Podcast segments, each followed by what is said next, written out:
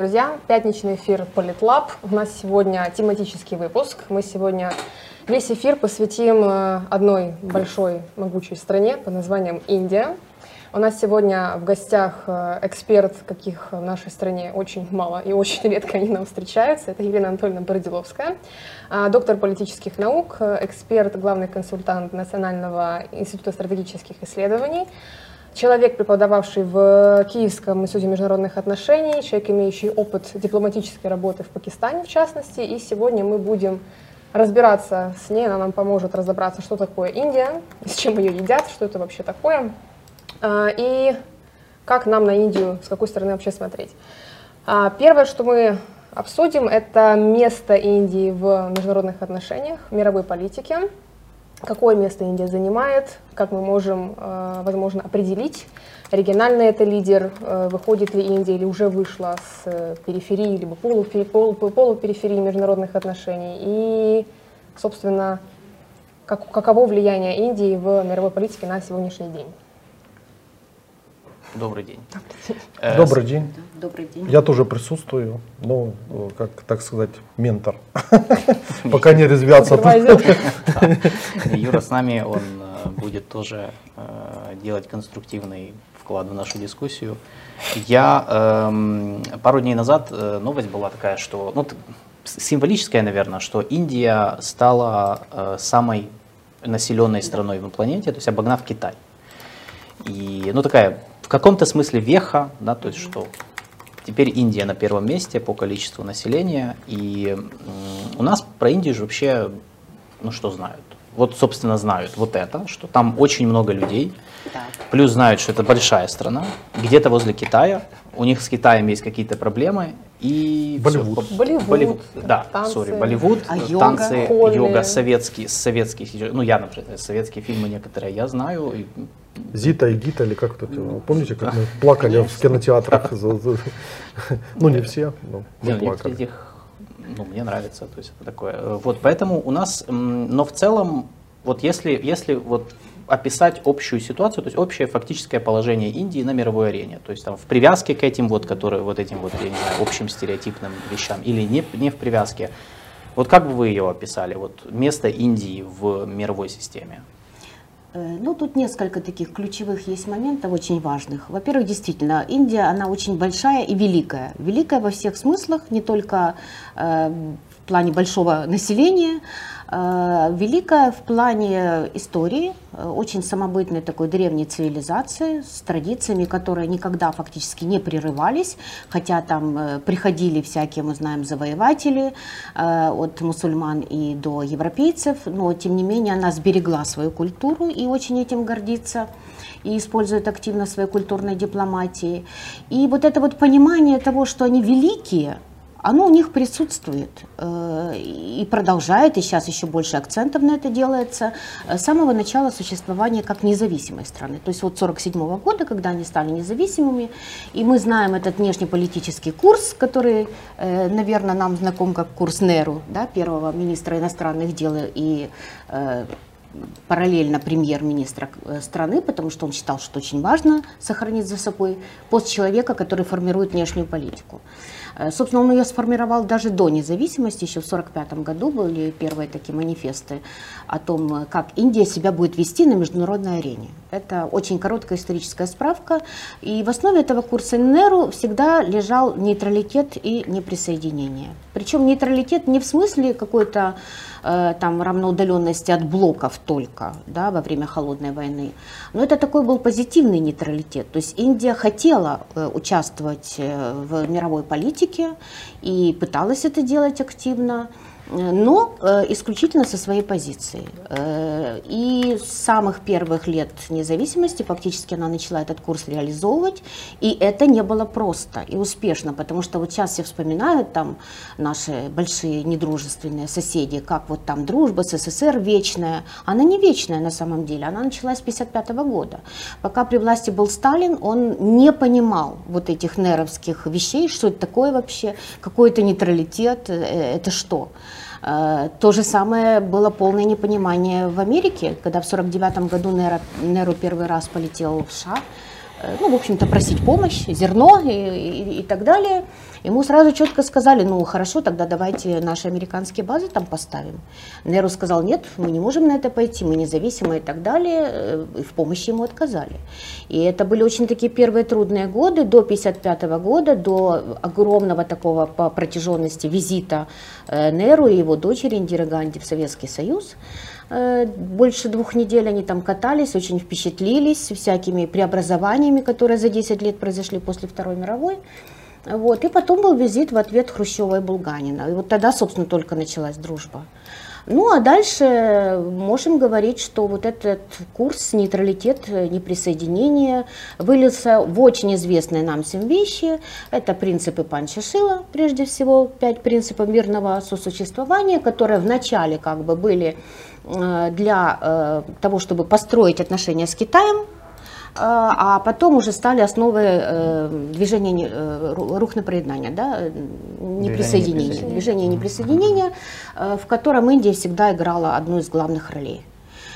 И вот такие надежды на то, что она и дальше будет способствовать миру, особенно в Азии, то есть акцент был всегда у Неру на Азию, на то, что Индия находится в центре Азии и может, так сказать, показать путь э, в том числе в антиколониальной борьбе, в преобразованиях там каких-то экономических и так далее. Вот отсюда там участие в Бандунской конференции, ну, много таких всяких вещей. И отсюда его идея, которая, к сожалению, рухнула, э, его надежда на вечную дружбу с Китаем. Э, и вот мы говорим о том, что э, внешняя политика Индии – это такой баланс между идеализмом и реализмом. Так вот, в первые годы все-таки идеализма было больше. Ну, во-первых, там э, Махатма Ганди, да, все эти принципы толерантности, агимсы, ненасилия, вот, ненасильственная борьба, том числе против колонизаторов и так далее. Вот надежда на это азиатское какое-то сообщество. И тут вдруг война с Китаем начала 60-х годов, которая абсолютно, абсолютно в Индии не была предусмотрена, к ней никто не был готов.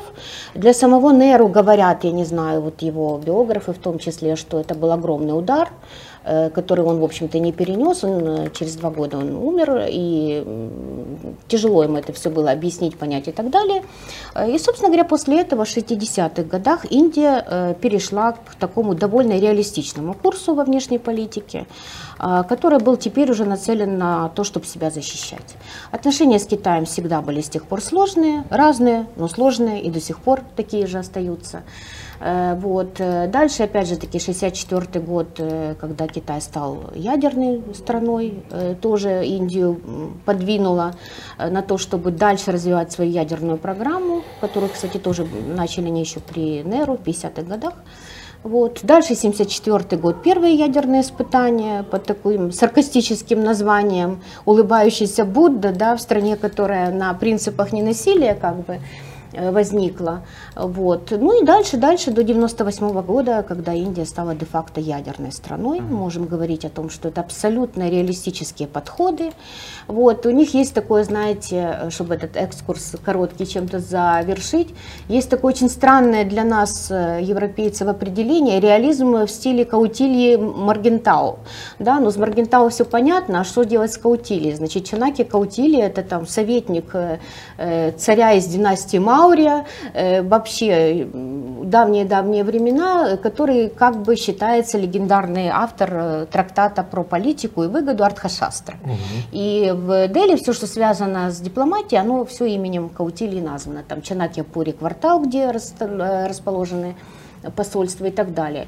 Вот и спрашивается, при том, что Каутилия в Артхашастре четко писал про приоритет мира – что война это последний способ, вначале надо испробовать все остальное, в том числе обман, посылать шпионов, там ну много чего он пишет интересного. Но мир прежде всего, потому что это суть как бы индийской ментальности. Вот как-то им это удается сочетать. Вообще индийцам много чего удается сочетать. Я думаю, мы это дальше еще обговорим.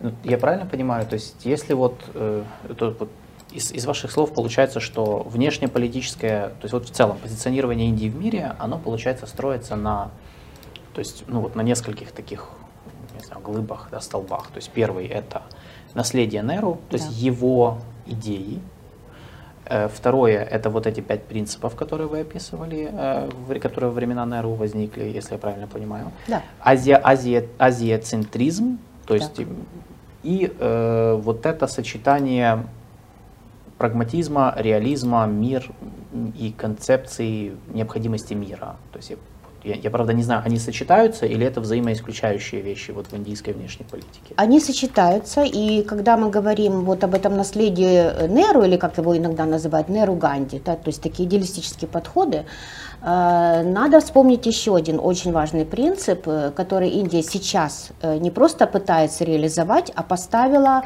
лозунгом во время президентства в G20. На санскрите он звучит очень так страшно, Васудеев Кутумбакам. В переводе означается «весь мир – одна семья». Это у них официальное лого, Э, президентства в этом году. Да, Индия у нас главенствует в клубе G20. И что это означает? Что э, ну, вот это их вера в то, что как бы все народы, все религии, э, все культуры, несмотря ни на что, должны научиться сосуществовать. Угу. Вот такая концепция. Ну, Нарендра Моди действительно в это верит или это продуманный пиар-ход? Э, хороший вопрос. Я вообще считаю Нарендру Моди э, просто идеальным пиарщиком э, очень талантливым. И у него есть для этого команда целая, это известные люди, в том числе, которые сейчас являются главами, так сказать, команды Индии в G20, которые разрабатывают для него очень много разных компаний, лозунгов и так далее. Э, я думаю, что это э, лозунг, который он очередной раз достал да, из закромов Родины, как у нас раньше говорили, то есть из этого э, своей этой давней цивилизационной копилочки, и очень вовремя его прикрепил куда нужно, потому что кроме этого лозунга, символом президентства Индии является еще и цветок лотоса. Э, это с одной стороны как бы национальный цветок, цветок надежды, но это еще и символ правящей партии Бхаратия Джаната партии, угу. Народной партии Индии. Вот и думаете, случайно это или нет. Угу. Насколько вообще рационализировался вот подход, э, куда вообще Моди ведет Индию? И что, какое будущее Моди видит для, для Индии? То есть, да, ну, уже 10 лет они при власти. Да, они уже, Нарендра Моди, премьер-министр Индии, при власти уже с 2014 года, в следующем году очередные выборы, вероятность того, что Моди очень, будет, да. будет премьером, останется еще на определенное количество лет очень высокое. Мы можем говорить о том, что Индия все-таки движется к статусу регионального лидера, а вот сам Моди какое будущее видит для Индии, потому что у него огромные амбиции, угу. э, огромные устремления. Я даже читала, что информацию о том, что у них сейчас переписали учебники по истории, да. и история Индии начинается с мифов про Рамайну, Махабхарату, то есть... А раньше а, как было? А раньше этого не было, то есть у них был больше, ну, то есть фактаж исторический, скажем так. А сейчас они вот э, ведут к тому, что Индия это вот ну, настолько великое государство. А, что... ты имеешь в виду, что они ушли в мифологию да, как часть истории? Да, да, как часть истории. Почти, да, да не, не совсем так, но почти, да, почти так. Значит, э, тут что, много чего можно рассказать, конечно, но начнем тогда с переписывания учебников, раз вы сказали. Дело в том, что они не просто начали там историю из Рамаяна и Махабхараты, их в Индии всегда любили, знали, это такое э, местная Библия, можно так сказать. А, но в этих учебниках они э, активно, резко сократили мусульманский период в истории Индии. А он все-таки продолжался, ну так, э, активно веков Великие пять. Монголы, да? Не только, это были первые арабы, появились там э, с 8 века, угу. как торговцы просто на западном побережье. Потом в 11 веке пришли там афганцы, потом тюрки, потом персы, потом, ну и так далее. В общем, много их там было, и они там и остались, да, и до фактически, до почти до 19 19 века там сидели, и теперь все это хотят куда-то как-то убрать, да, что вряд ли возможно. Ну, э, для этого есть своя идеологическая концепция, которой Моди активно пользуется, которой пользуется вообще вся его партия, и предыдущий приход к власти э, при премьере Ваджпаи тоже это было, но при Моди оно очень сильно актуализировалось. Кому-то это очень нравится, потому что все-таки 83% населения в Индии это индусы, то есть индуисты. Э, последователи индуизма. Э, концепция это называется хиндутва. Угу. Да, слышали, безусловно. В переводе можно было бы сказать так, индусскость. Угу. Вопрос только в том, как понимать эту индусскость, да, то есть для кого моде строит свою страну. И очень часто на примитивном уровне так и говорят, что Индия для индусов. Есть определенное политическое понятие хиндураштр, угу. то, то, то есть страна индийцев, индусов именно индусов, да, вот. И это концепция, которая возникла еще в 1925 году, еще mm во время борьбы за независимость. И, э, к сожалению, с ним связана деятельность таких э, некоторых организаций довольно шовинистических. mm В том числе оттуда был убийца Махатмы Ганди на Турам Гоце, да, из организации, которая называлась Раштрия Своям Севак Санг. Это такая организация да, служителей отчизны, да, назовем так. Но все дело в том, что э, Нарендра Моди тоже начинал свою угу. деятельность именно в рядах этой организации. Э, в принципе, ничего там такого нет. Это, ну, не знаю, в советские времена можно сравнить каким-то образом там с пионерской организацией, что ли. Вот, то есть э, там бесплатная помощь, обслуживание, мечта о благосостоянии, процветании и так далее. А, вопрос в другом, вопрос в том, как эта хиндутва эм, подойдет и подходит ли она уже всему населению Индии. Это с одной стороны. С другой стороны, лозунг Моди – это так называемая э, сияющая Индия. Э, то есть для него уже далеко вообще не вопрос, что это региональная сила, региональный mm-hmm. лидер. Причем в Индии вообще традиционно они это рассматривают так, что с 1971 года, э, когда перестал существовать Восточный Пакистан, образовался Бангладеш, mm-hmm. Индия становится региональным лидером. Вот, и дальше там, в общем, перечисляется массу вещей, которые об этом говорят, там создание региональных организаций и так далее. Э, вот, то есть она уже не была окружена Пакистаном с двух сторон, mm-hmm. что можно было бы там, ну, хоть примерно сравнить по территории там, и так далее. Да? А возникла другая страна, Бангладеш, Правда, надежды Индии на то, что она будет очень дружественная, не сильно оправдались, но тем не менее, факт есть факт. Для Моди сейчас Индию э, Моди видит как э, страну глобального уже уровня, которая будет влиять на политику в мире. И в связи с этим масса его заявлений, в том числе и первое, кстати сказать, заявление за время вообще его пребывания при власти 2014 года по Украине – и то оно не совсем по Украине, когда он на, на саммите ШОС в прошлом году, помните, сказал, все это без конца цитируют, что сейчас не время для войны. Uh-huh. Вот, все, больше никаких заявлений по Украине Моди со времен прихода к власти весной 2014 года не делал.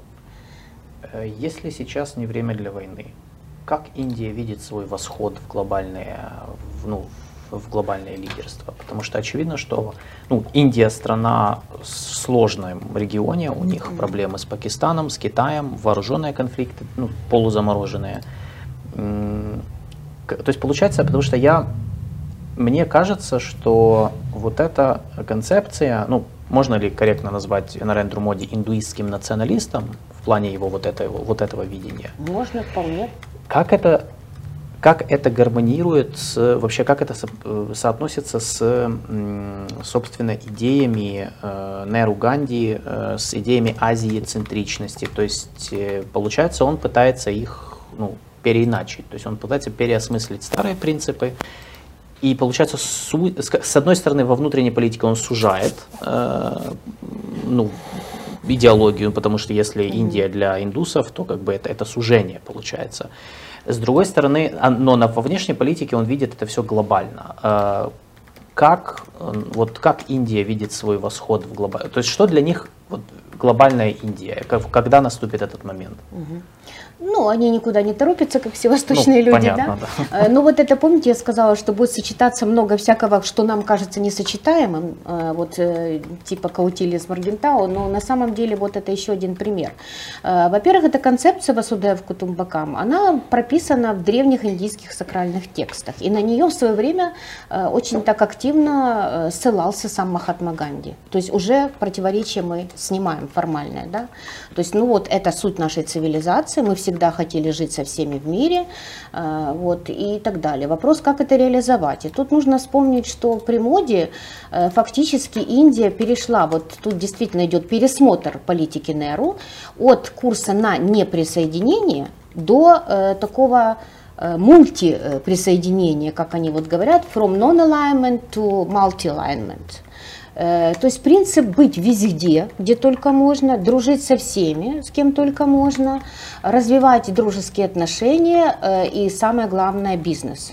Э, и опять же таки приводят очень часто цитату там одного из советников в моде о том, что если ты хочешь быть в бизнесе, ты должен быть в бизнесе со всеми. И отсюда, если посмотреть на приоритеты моде во внешней политике, вот как раз это все и э, мы увидим. То есть это прежде всего э, приоритет отношения с соседями, это Китай, это соседи по Южной Азии, это соседи по Океану.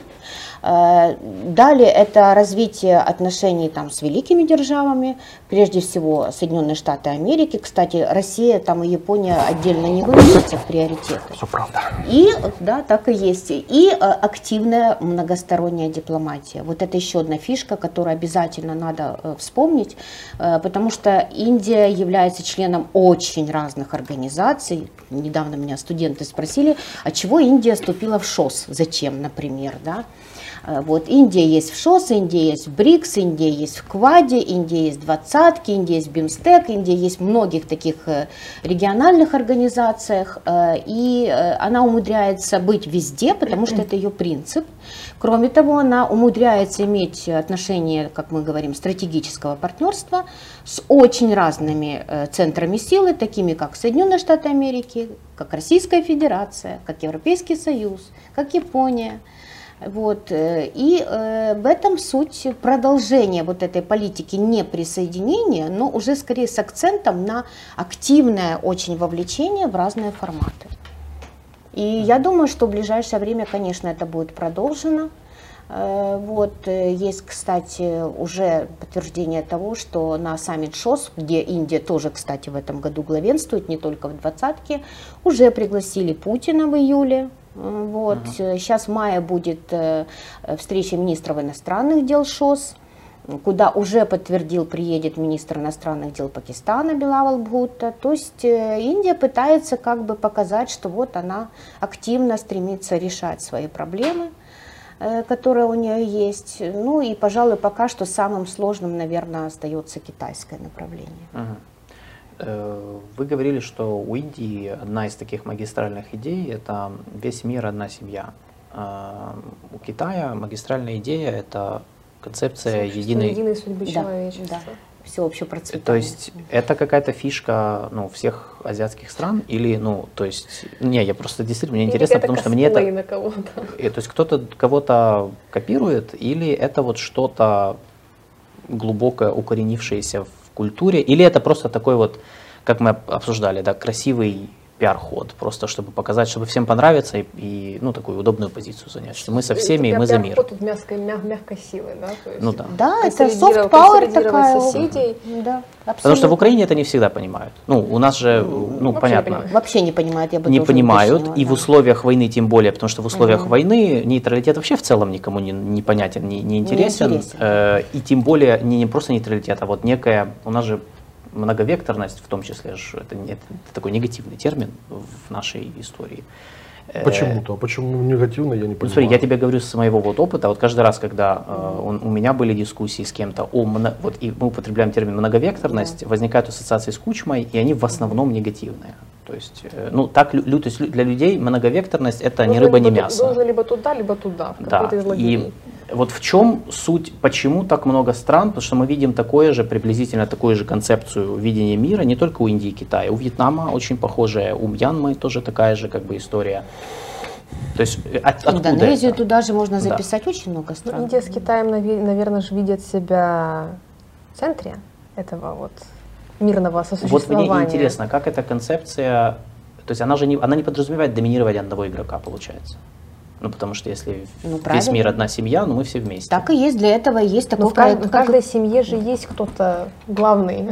Вот, вот мне интересно, как, как в Индии это видят. То есть видят ли они доминирование каких-то сил или себя, например, Индии mm-hmm. в глобальном мире, или они это видят через э, просто сотрудничество и уравновешивание друг друга. Чувствует Индия Потому что отсюда же мы отсюда же мы понимаем тогда э, вот Индия считает, что мир будет там биполярным или однополярным, Боже сохрани. или они вообще даже не мыслят такими категориями. Нет, они не мыслят категориями такими, они мыслят только категорией многополярности. Вот для них это их.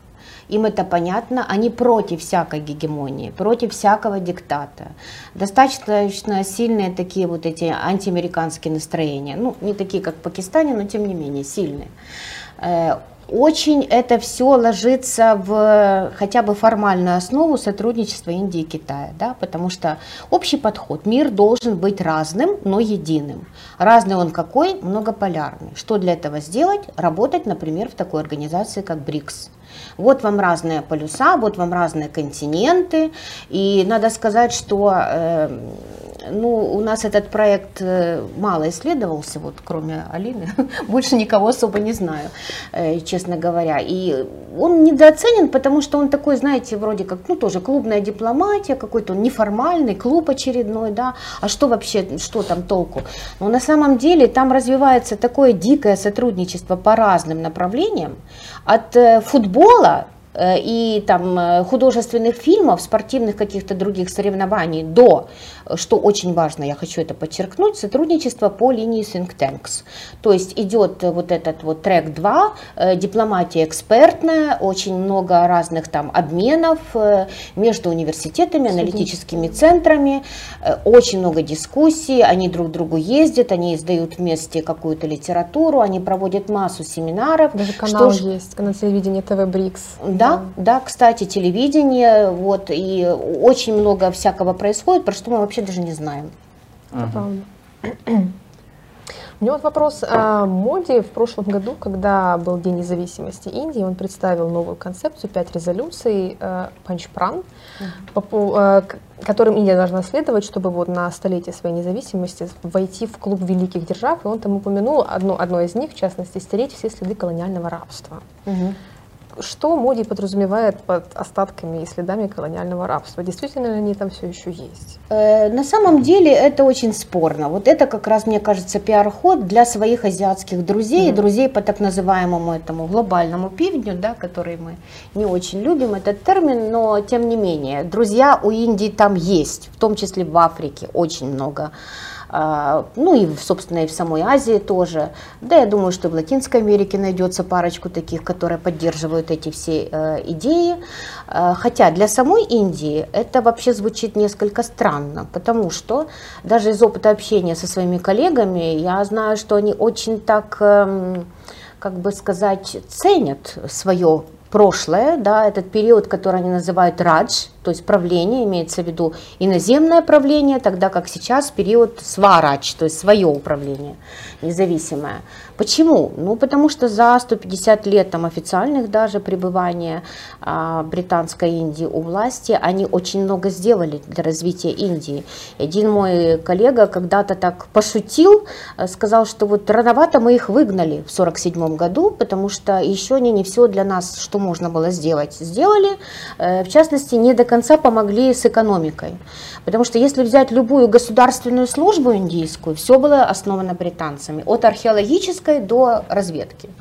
Если взять основные университеты, британцы. Э, Да, собственно говоря, вся Парламент, модель вообще государственная, это вестминстерская демократия, так называемая. Все, что не возьми, это все у британцев. Э, И Конституция во многом писалась на тех законах, которые были в Европе, уже существовали, и нормах, так сказать, европейских. Э, Вот. Ну, при этом никто не забывает и не отрицает там и зверство, и насилие, и этот раздел кровавый 47 года, в котором сами-то британцы и капельки крови не пролили. То есть э, это все как бы э, ушли, оставив разбираться их самих. Э, Вот, и восстания, которые были против британцев, и фильмы снимают об этом, и книжки пишут, и все это есть. Вот, но, тем не менее, Индия стала членом Содружества, и даже в мыслях не думала оттуда выходить. Э, Индия очень активно сотрудничает сейчас с Великой Британией. Ну, я уж не говорю про персону э, Риши Сунака, да, который имеет панджабское происхождение, хотя вот все-таки есть мнение, что это территория пакистанского Панджаба, а не индийского. Но, тем не менее, он индус, это главное для них в данном случае, он по вероисповеданию индус. Э, Вот, то есть э, это очень все важно, отношения Великой Британии с Индией очень конструктивные. Вот. Единственное, что после выхода Британии из ЕС у них возникла проблема вот этой зоны свободной торговли. торговли, да, и так далее. Но это все решаемо, это все решаемо. То есть такие заявления звучат как бы с одной стороны Попытка действительно- консолидировать националистов, ну, вот, по- Скорее всего, националистическую скорее риторику. всего, да, чтобы дальше объяснять, почему. Ведь он же очень популярен, Моди. Давайте говорить честно, он кому-то может не нравиться. Понятно, что там он не нравится в Пакистане, очевидно. Вот, э, ну, кому-то он очень нравится, его стиль, его манера, он вообще такая икона стиля, собственно, потому что Да. всегда в национальном одежде, да, в национальном костюме, очень все так подобрано у него. Э, Плюс он весь такой, знаете, он э, всю жизнь положил на служение Родине, у него нет семьи фактически, да, там, э, он вообще только то и делает, что работает, у него огромная там команда, Э, его уже в некоторых местах, там, в частности в его родном штате, в Гуджарате, уже стали там э, его скульптуры, изображения ставить рядом с богами, вот, то есть популярность, вообще говоря, бешеная, и много очень таких вещей, много компаний, которые он проходит внутри, проводит внутри Индии, если это интересно, можем потом говорить, которые, в общем, нацелены на развитие, вот, начиная от привлечения иностранных инвесторов и заканчивая экологией. А кто его ядерный электорат у Моди? Ну вот на какие слои населения вот он в первую очередь опирается? Э, Ну, я бы сказала, недостаточно все-таки образованные, э, очень верующие, ортодоксальные. Э, Ну, средний класс в Индии слишком большой, чтобы говорить, что это весь средний класс, потому что он у них есть низкий, средний, да, и Сколько это вообще людей? Это же сотни миллионов. 200-300 Ну, миллионов. Конечно, даже больше, ну, процентов 30 населения, да, ну, так считается официально, хотя кто что в Индии может посчитать, ну, конечно. если говорить вот так вот. Э, То есть э, это достаточно много мелких бизнесменов, это и крупные бизнесмены, у него все вот эти компании, которые мы знаем, там, Advani, 对。Reliance Group, с которой Украина сотрудничала в том числе, они все очень активно его поддерживали в предвыборных кампаниях. И самое главное, вот этот его патриотизм, потому что, э, ну, собственно говоря, пусть будет индуистский национализм, да, я наоборот это всегда использую в дискуссиях с индийцами, когда они начинают мне рассказывать, что тут у нас в Украине националисты, и так все плохо. Я говорю, секундочку, э, у вас националисты это очень хорошо, а у нас почему-то плохо. Почему? И они начинают задумываться. То есть, если человек националист в плане любви, любви к нации, там, патриот, э, который хочет, чтобы его страна стала э, богаче, он очень активно работает с диаспорой, кстати, Моди. У него одни- один из первых визитов был визит в Америку, где огромная диаспора, как все знают. Причем это же какие люди? Это в основном врачи, юристы и сотрудники Силиконовой долины. Ну, еще космос, НАСА. Вот. И он там просто аншлаги такие имел, то же самое. У него были встречи с диаспорой в Лондоне. И бывший премьер-министр Кэмерон сказал, я ему завидую, потому что я стадион никогда не соберу. А Моди собирают. Мгм. А вот оппозиция, у меня вопрос. Я О, напомню, да. что да, в Индии политическая борьба ведется между правящей партией Нарендра Моди Бхаратия Джаната партией и Индийским национальным конгрессом, где э, ключевыми фигурами являются представители династии Неру Ганди, это потомки Джавахарлала Неру, первого премьер-министра. Имеется там такая фигура, как Рахул Ганди, который в свое время возглавлял ИНК, Индийский национальный конгресс. В прошлом году, однако, он потерял место председателя. Не, не он, а его мать Соня Ганди а, потеряла место председателя. Рахул Ганди для того, чтобы поднять немножко авторитет Индии, организовал физическое пятимесячное шествие, прошел с ясно. юга Индии до Кашмира, Вот борода и отросла с кучей время. сторонников, да. Да. Рахул Ганди такая фигура, которая в индийских СМИ э, часто критикуется за счет, ну, что он якобы слабый лидер, что он, он даже выглядит немужественно, он поэтому и бороду опусти- а- а- опустил, да, пока, пока ходи- ходил с юга на север. Как вот, э, какие шансы вот у ИНК и у Рахула Ганди, потому что в следующем э, году грядут выборы, а марш ведь прошел довольно удачно, тоже была неплохая пиар-компания, пиар-акция mm-hmm. такая, где Рахул Ганди общался с простыми жителями, заходил в храмы, присутствовал там на различных э, церемониях, там чай ходил пить э, и акцентировал внимание э, на мусульманском факторе тоже. Mm-hmm. Он общался вот с мусульманами и говорил о том, что критиковал Моди, о том, что Моди разделяет Индию и что вообще это зло. Вот даже навлек на себя гнев э, праведный. Э, он высказался а, там такая фраза у него была, почему все воры носят фамилию Моди, это не относилось... Это в 2019 году он э, Это вот сейчас. Это сейчас а, его суд, Да, суд, да, в 2019 году он высказался, да. спросил ну, так, риторический вопрос, почему все воры носят фамилию Моди. Это не, ну, отсылка была к премьер-министру, но он не критиковал премьер-министра. И вот сейчас суд э, в штате Гуджарат, кстати, родной штат Моди, приговорил его к двум годам тюремного заключения. Да. Вот. Что, что, что, что, что будет? Что происходит? Ну, да. на самом деле, таким таким образом э, Моди избавляется от конкурентов. Это абсолютно очевидно. И, к сожалению, надо признать, что Рахуль Ганди действительно не очень сильный лидер, как вот просто фигура политическая. Э, его мать, итальянка по происхождению, которая абсолютно приняла этот весь индуистский образ жизни, да, после того, как э, отец был убит э, тамильскими экстремистами в 91 году, Раджив Ганди, э, взяла на себя вот эту ношу политическую и долгое время действительно возглавляла Конгресс. А, что для Конгресса небольшая проблема, потому что это партия, которая была создана в 1985 году шотландцем Юмом и там местной индийской элитой. Еще, да, в 19 веке, на абсолютно европейских секулярных подходах, то есть э, как бы, но вопросы возникали у населения, собственно, где преемники, да, угу. потому что есть сын Рахуль Ганди, есть дочь Приянка, которая очень похожа, кстати, внешне на бабушку, на Индиру угу, Ганди, угу, да. и очень много возлагалось на нее надежд, но, видимо, все-таки возобладала семейная жизнь. Э, вот, она достаточно активная, но не настолько, чтобы возглавить э, вот эту Ну, Трахула Ганди тоже, как у Моди, ведь нет семьи, тоже ну, всю да, жизнь кстати, да, ему тоже задают такие вопросы, да. почему это у вас нет жены, детей и так далее. Ну, Очень много всяких там разных теорий конспирологических, ну, Моди что же это такое. Нет. Моди не задают уже вопросов никто. Э, вот, и действительно, он постарался, как бы с одной стороны, он постарался побороться с Моди его же методами, когда он организовал это шествие, которое имеет тоже определенный термин в индуизме, это называется ятра, угу. то есть это такое, вообще говоря, религиозное шествие, когда там собираются верующие, идут процессии к какому-то храму, например. Вот. Ну, он его сделал, конечно, в духе своей партии, то есть, как вы правильно заметили, апеллировал к мусульманам и обещал э, поддержать их права, которые очевидно, что при моде ну, эм, нарушаются во многих аспектах. За что ему, вот, так сказать, и отплатили. Э, единственное, что э, его отпустили, его не, не посадили в тюрьму да, на эти два года, хотя суд вынес подобное решение. Э, но зато его выгнали из парламента. Да. Поскольку он осужден формально, да, то по законам он не может оставаться парламентарием. И э, поскольку его теперь выгнали из парламента, как он будет принимать участие в предвыборной кампании? Большой вопрос формально. Он подал апелляцию, вот буквально вчера Отклонил, да, ее отклонили. отклонили да. Э, апелляция не была принята. То есть это говорит о том, что Индийский национальный конгресс, как партия, которая привела Индию, вообще говоря, к победе, к независимости, которая была при власти там первые 30 лет вообще без, без всяких конкурентов, сегодня превратилась в жесткую оппозицию. В жесткую оппозицию сказать, что большие шансы есть, в том числе, ну сложно, в том числе это связано с нехваткой таких харизматичных лидеров.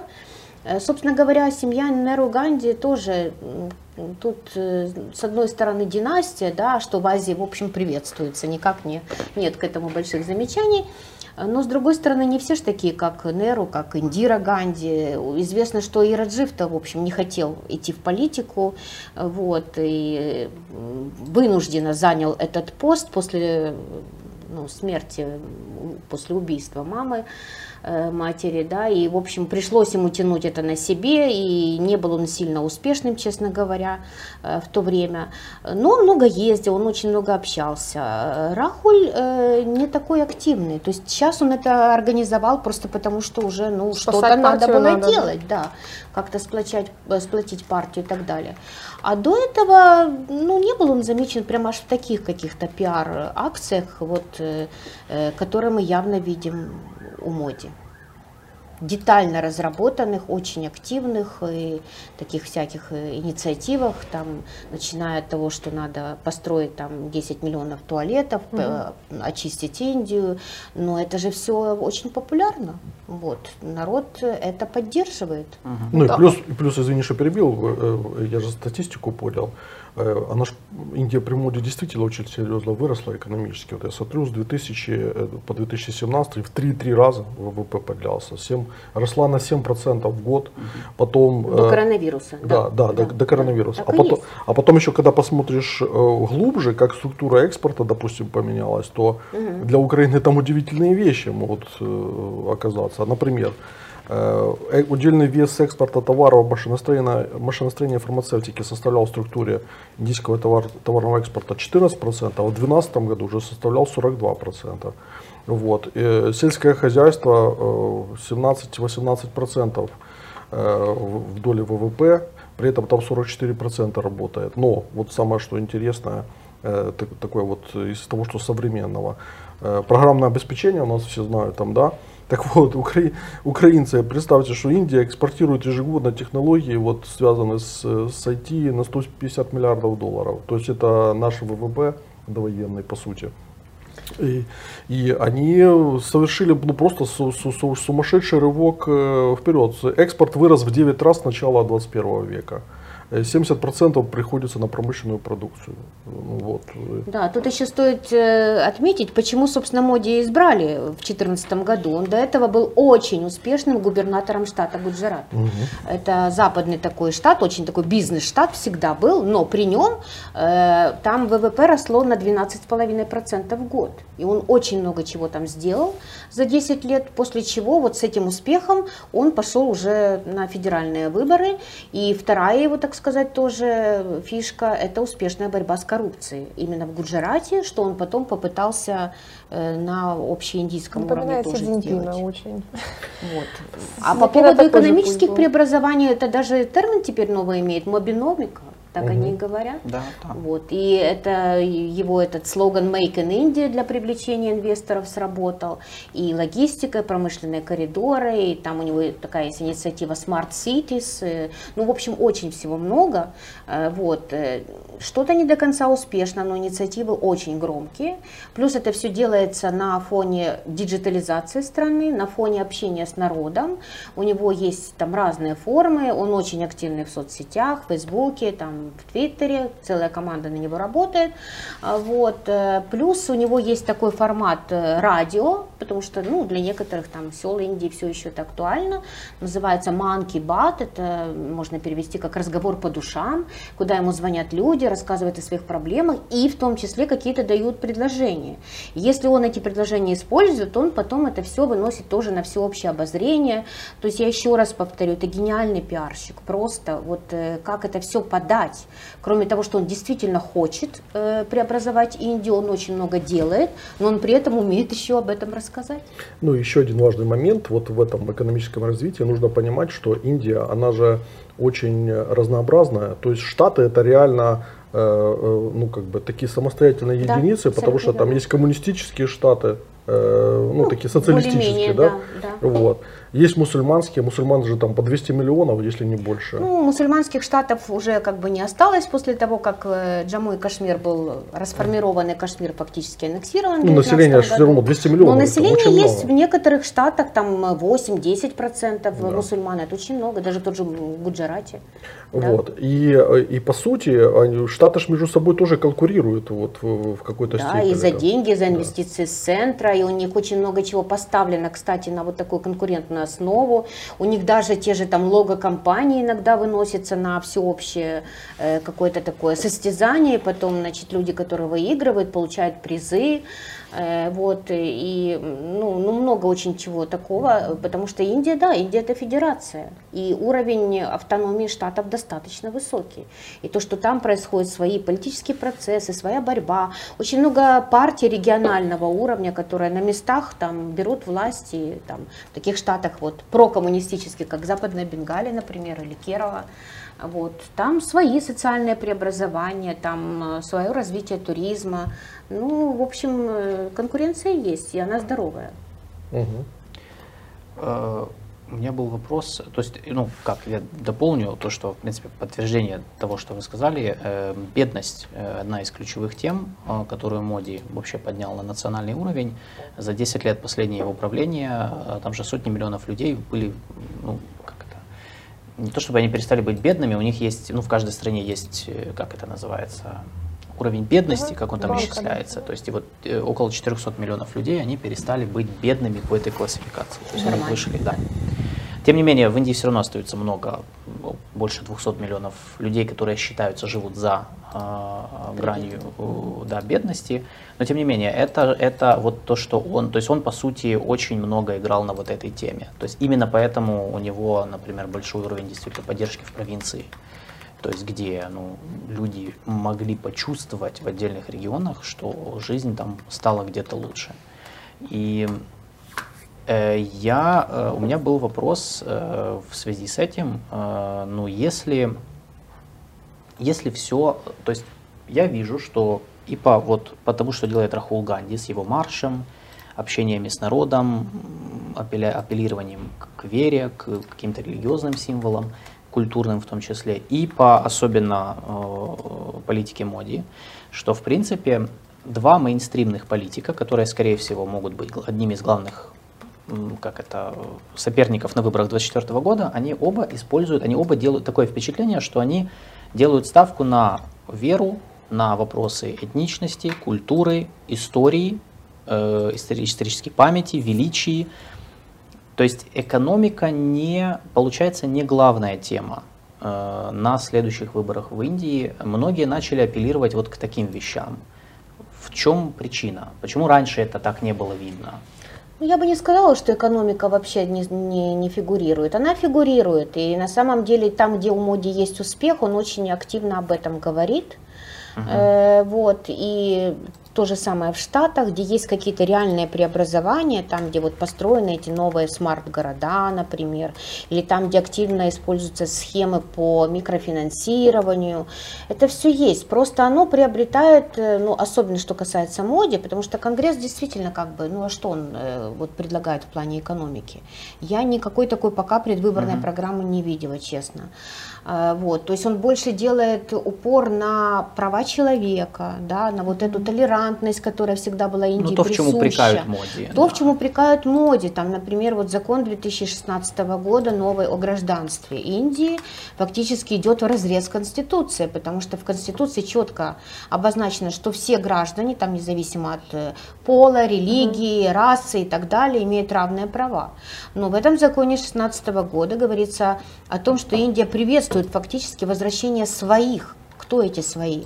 Э, Человек, который по э, своему религиозному, да, рели- религиозной принадлежности, либо индус, либо буддист, либо сик, а, либо джайн, то есть это все религии, которые родились в Индии, либо даже христианин, как ни странно, а, в течение шести лет проживания в Индии может уже подавать на гражданство. Да, если он приехал там с Бангладеш, например, э, и хочет получить индийское гражданство. Но мусульманин не будет гражданином через 6 лет. Ему в этом отказано. А, И таких вот вещей много. Там всякие законы на ношение паранджи, кстати, приняты на уровне штатов которые э, государство никаким образом ну, не влияет на то, чтобы там их отменить или э, как-то все-таки немножко адаптировать и так далее.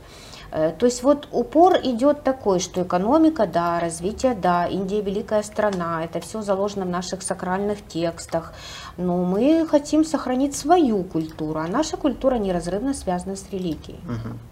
Вот таким образом. Э, в то время как Конгресс ну, всегда был секулярной партией. Вот это для них э, права спрашиваю. человека, это для Да. них основное. Да. Ну, Именно поэтому интересно, что Рахул Ганди э, начал конкрет, ну, конкретно заниматься темами, которые, кон- которыми Конгресс не так сильно на них обращал внимание. То есть э, они же действительно они всегда выступали с таких ну, либерально-центристско-светских идей. э, больше... Даже с примесью социализма какой-то Да, в да. экономике, во всяком А случае. тут, э, ну, понятное дело, почему так происходит, потому что ну, Рахул Ганди и те, кто хотят претендовать на то, чтобы быть соперниками моди, они должны как-то отвечать. Э, Мейнстрим, моди, видимо, сделал мейнстримом вот как бы вот эти темы, и они пытаются под них адаптироваться, перетягивая на себя часть электората. Но интересно, что вот я не могу понять для себя, был ли в Индии действительно некий перелом, когда люди начали более как-то больше воспринимать эти темы, связанные с верой, с ценностями, религией, расой, этничностью. Э, вот. Ну, то есть, как, было ли что-то, что вот, вот, вот внезапно эти темы стали более актуальными, чем были раньше? Или просто за счет того, что Моди начал их поднимать, как бы они стали... Ну, то есть это чисто такая искусственная история была. Ну, мне кажется, тут э, просто, опять же, удачное использование не момента, а скорее такого периода исторического. Индия очень удачно вписалась в глобализацию, очень. Э, В том числе э, благодаря знанию английского языка, что огромный приоритет по сравнению с тем же Китаем соседним. Вот, э, в том числе огромное количество вузов, которые учат э, айтишников, да, и их мобильность, огромная диаспора, выезд за границу, но при этом связь с родиной, то есть денежки все равно идут потом в индийские банки очень часто. Э, Создано специальное министерство по делам диаспоры в Индии, вот, еще в 80-х годах, кстати. Э, И э, как бы с одной стороны Индия получила очень много от глобализации, с другой стороны вот это активное западное влияние, э, причем начиная от вопросов там моды, культуры, одежды, далеко не всем, как мы знаем, всегда приходится по душе, и много в истории у нас таких моментов, можно вспомнить иранскую революцию, вот когда-то и, и так далее, когда вот эта сильно активная такая модернизация и вестернизация, да, она не всегда ложится на довольно традиционный грунт, потому что все-таки большинство населения живет в селах до сих пор, сколько бы там smart cities не построили, но тем не менее очень много традиционности в отношениях семейных остается. И вот этот э, момент, да, когда, ну, мы же великая страна, мы же великая цивилизация, у нас же такая история, да плюс мы еще стали ядерной страной, мы стали космической страной, да, у нас такие технологии, Э, наши специалисты работают там по всему миру, правят странами, э, вот, э, летают в космос и так далее. Ну, давайте же покажем, какие мы. И я думаю, что это, конечно, опять же таки было очень удачно использовано. Мгм, мгм. Э, Я хотел вернуться к внешней политике. Как, ну, потому что, во-первых, у нас тут был как раз вопрос в чате. Расскажите про китайские проекты в Индии. Э, Я, наверное, расширю его немного. Не только про китайские проекты в Индии. Вообще, что у Индии в отношениях с Китаем? Э, То есть они враждебные? Или... Потому что я знаю, что китайские проекты инвестиций в Индию есть. То есть у них нету такого, что у них вообще по нулям просто. Они не разговаривают, ничего. Есть. Э, Более того, сейчас Индия, они же после того, как Штаты начали забирать производство из Китая свое, ну, в связи с обострением соперничества, Индия начала пересматривать свою э, политику, снимать некоторые ограничения на китайские инвестиции, чтобы привлекать их бизнес, их вот, эти, их вот это производство и предприятия на свою территорию, понимая, что сейчас можно перетянуть на себя эти потоки. В целом, как сейчас выглядят отношения Индии и Китая, учитывая и замороженные конфликты, которые у них есть, территориальные споры, и взаимное, мы понимаем, что это взаимовыгодное сотрудничество, Э, и вот в том числе мне интересно, как это, то есть если эти, это две страны, которые в, э, у которых принципы внешней политики э, замыкаются на словах мир и общность.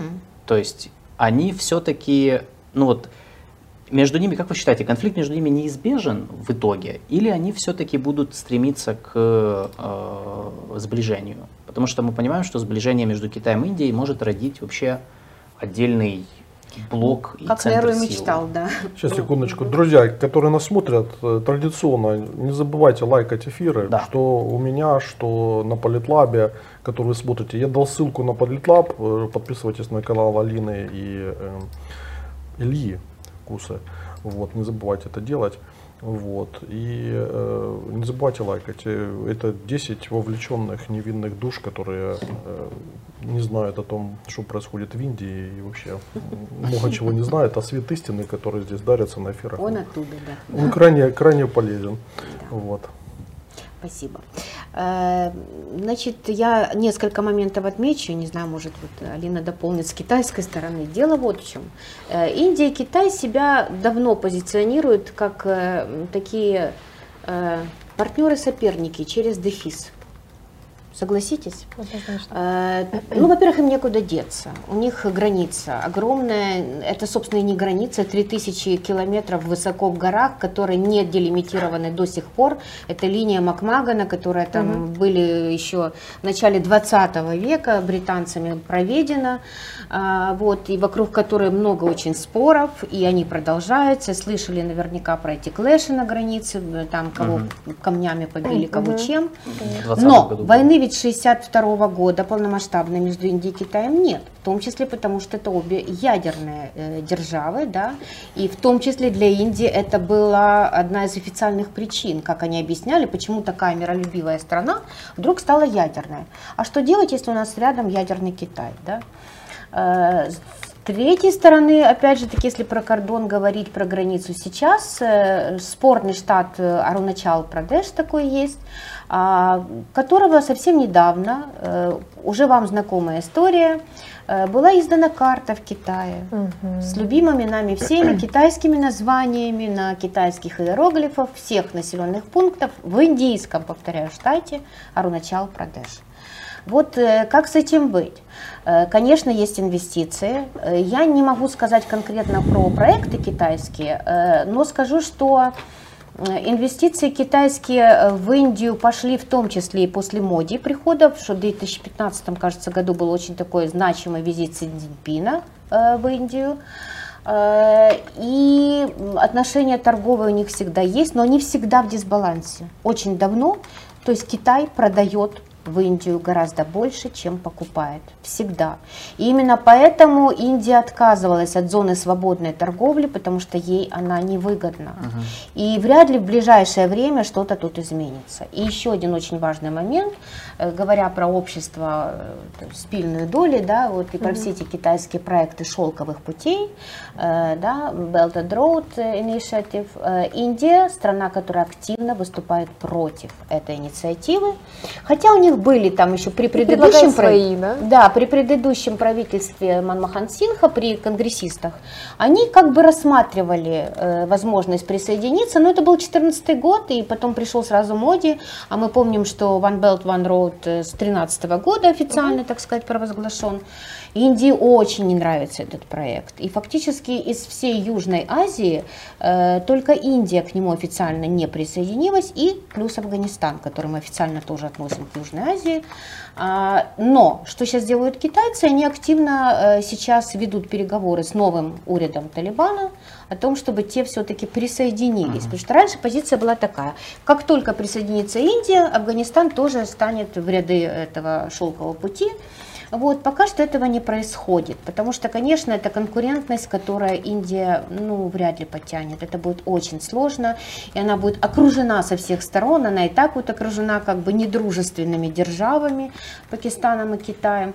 А с другой стороны, как же им не сотрудничать, если они вместе в ШОС, если они вместе в БРИКС, хотя бы, да, то есть ясное дело, что идет обмен активный, и, кстати, по линии культурной дипломатии, экспертной дипломатии, это все есть, то есть язык китайский учится, а там изучается хинди и так далее. Э, Вот, плюс эти совместные учения, там, да, если там в рамках ШОС мы будем говорить, какие-то проекты, если не учения, обмен э, данными, ну, э, при такой карте, при такой географии, куда же им деться? Вот. Ну, честно говоря, я с трудом себе могу представить в ближайшее время какое-то огромное столкновение, войну между Индией и Китаем. Я думаю, что тогда были вынесены определенные уроки, причем обеими Что это сторонами. ядерные державы? давайте Да. Плюс это обе ядерные державы, державы. У Индии есть ядерная доктрина. Кстати, тоже вот интересный момент. Один из ее авторов это папа э, министра иностранных дел теперешнего индийского. Очень известный такой стратег Субраманием, который был э, ну, основателем многих проектов и экспертом э, в различных международных организациях по ядерному вопросу. И он же готовил э, драфт этой ядерной доктрины, которая официально принята в 2003 году. Э, И, кстати сказать, э, Субраманием Джая Шанкар, то есть теперешний министр иностранных дел Индии, э, он закончил университет имени Неру, международные отношения, но специалист он, он кандидат наук тоже, специалист именно по ядерной дипломатии. Вот такой министр. Интересно. Тут вопрос в чате. Может ли Индия скатиться в авторитаризм? Не хотелось бы, но может, я бы так То есть, сказала. несмотря на размеры страны, на, на ее многообразие, это возможно. Э, Еще раз повторю, э, не хотелось бы, потому что это противоречит как бы самому духу Да, индийской да, ментальности. Они не такие по своим культурным ценностям, но э, вообще по своей истории, по, по всему, по, по, по- по всем Махабхаратам и Рамаянам, да, которые э, учат другому. э, ну и вообще, это очень разная страна. Индия это такой континент фактически, да, это что-то больше похожее на Африку, чем просто на страну, потому что действительно 28 штатов, огромная федерация, очень разные люди, разные культуры, расы даже разные, языки разные, только по конституции 22 языка официальных. Э, Вот. И как вообще в такой стране вдруг э, авторитарный режим? Но почему я говорю, что теоретически что-то нам подсказывает, что к этому где-то э, идет? Это то, что на самом деле Моди пока еще не такой, конечно, как Путин, и не такой, как Си Цзиньпин. И ни до какого там внутреннего переворота не дошло и, скорее всего, не дойдет, потому что, опять же, это демократия, по крайней мере, по формальным признакам. Но то, что он пользуется сейчас таким авторитетом, и то, что он э, ну, продвигает какие-то такие очень активные ценности, и то, какие у него есть сейчас советники, в том числе советник по национальной Аджит безопасности Аджит Давал, да, это очень знаковая фигура, э, вот, который в своей доктрине четко обозначил, что никакой моральности в политике только активность и никаких комплексов, да, то есть Индия великая цивилизация, опять все то же самое. Вроде никакого макиавелизма в его... Э, да, таком. да, и он во многом влияет на внешнюю политику, да, собственно говоря, определяет внешнюю политику Индии сегодня. Вот, ну, кому интересно, может, можете просто загуглить, посмотреть, что это за человек, это человек, который... В моем воз- телеграм-канале можете почитать. Скинь его имя, Рекламу, его да, имя потому что я писала о нем Аджит. Аджит. Аджит Довал. С ним э, Эмине Джапарова встречалась, когда была Не встречалась, она Нет? пригласила А, она его. пригласила Она его. Она встречалась с его. заместителем, его пригласила, но с ним э, имел беседу э, глава офиса президента Андрей Ермак перед телефонным разговором Зеленского и Моди, последним, который был в декабре, накануне Нового года. То есть какой-то контакт есть. Есть это человек, э, у них есть такие так называемые суперкраты, вот он один из них. Аджит Очень Даваль. интересная личность. Сейчас я сброшу Сбрось ссылку в на чате, этот пост. да, да, на и- свой, и- том и на числе, пост. да. Я канал Алины кинул в обоих чатах и на ваших. И Да, И Дракон себя, подпишитесь на Часто телеграм-канал. катается он, да, в Россию давал. Да, он был уже, по-моему, три раза последнее время. Э, Ну, он вообще много где был. Он был в полевых условиях разведчиком, в том числе в Пакистане, в Да, Мьянме. работал нелегалом, да, в Э, Пакистане. Да, и просто уникальнейший человек. Ну и второй такой по уникальности, это вот как раз этот Амитабх Кант, который сейчас возглавляет э, индийскую как бы делегацию в G20, и который разрабатывал для Моди рекламные кампании, тоже можете посмотреть. Он возглавлял э, такой аналитический центр НИТИ АЙОК, он называется, политическая комиссия, грубо говоря. Потому что Моди, когда пришел, кстати, одно из преобразований в экономике у него было, э, он отменил плановые комиссии, которые когда-то создал Моди по образцу Советского Союза, вот эти пятилетние планы, да, и создал другой орган, который формально сам и возглавляет Моди, вот этот НИТИ АЙОК. НИТИ в переводе политика, хотя он расшифровывается. Это одна тоже из фишек рекламных кампаний Моди. Он дает аббревиатуры, которая расшифровывается как там, например, National Institute for Transforming India, NITI. Но NITI на санскрите и на хинди это политика.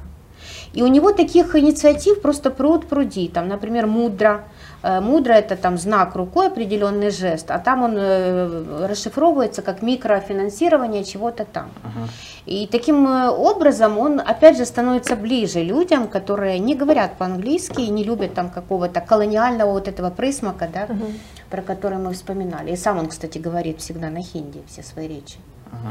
Кстати, насчет колониального э, присмака. Вообще, вот э, какие сейчас отношения между Индией и Британией? Прекрасные. И, и в более широком плане с, и с американцами, да? потому что американцы же видят в Индии ну, такой щит по сдерживанию Китая в регионе. И поэтому пытаются вы, вы- вы- выстроить отношения таким образом, чтобы вот этот функционал э, сдерживания Китая на глобальном уровне Индия вписалась, потому что для них это был бы джекпот, если бы это Абсолютно произошло. верно. Ну, они над этим и работают, абсолютно верно. С Британией я уже коротко сказала, что отношения прекрасные.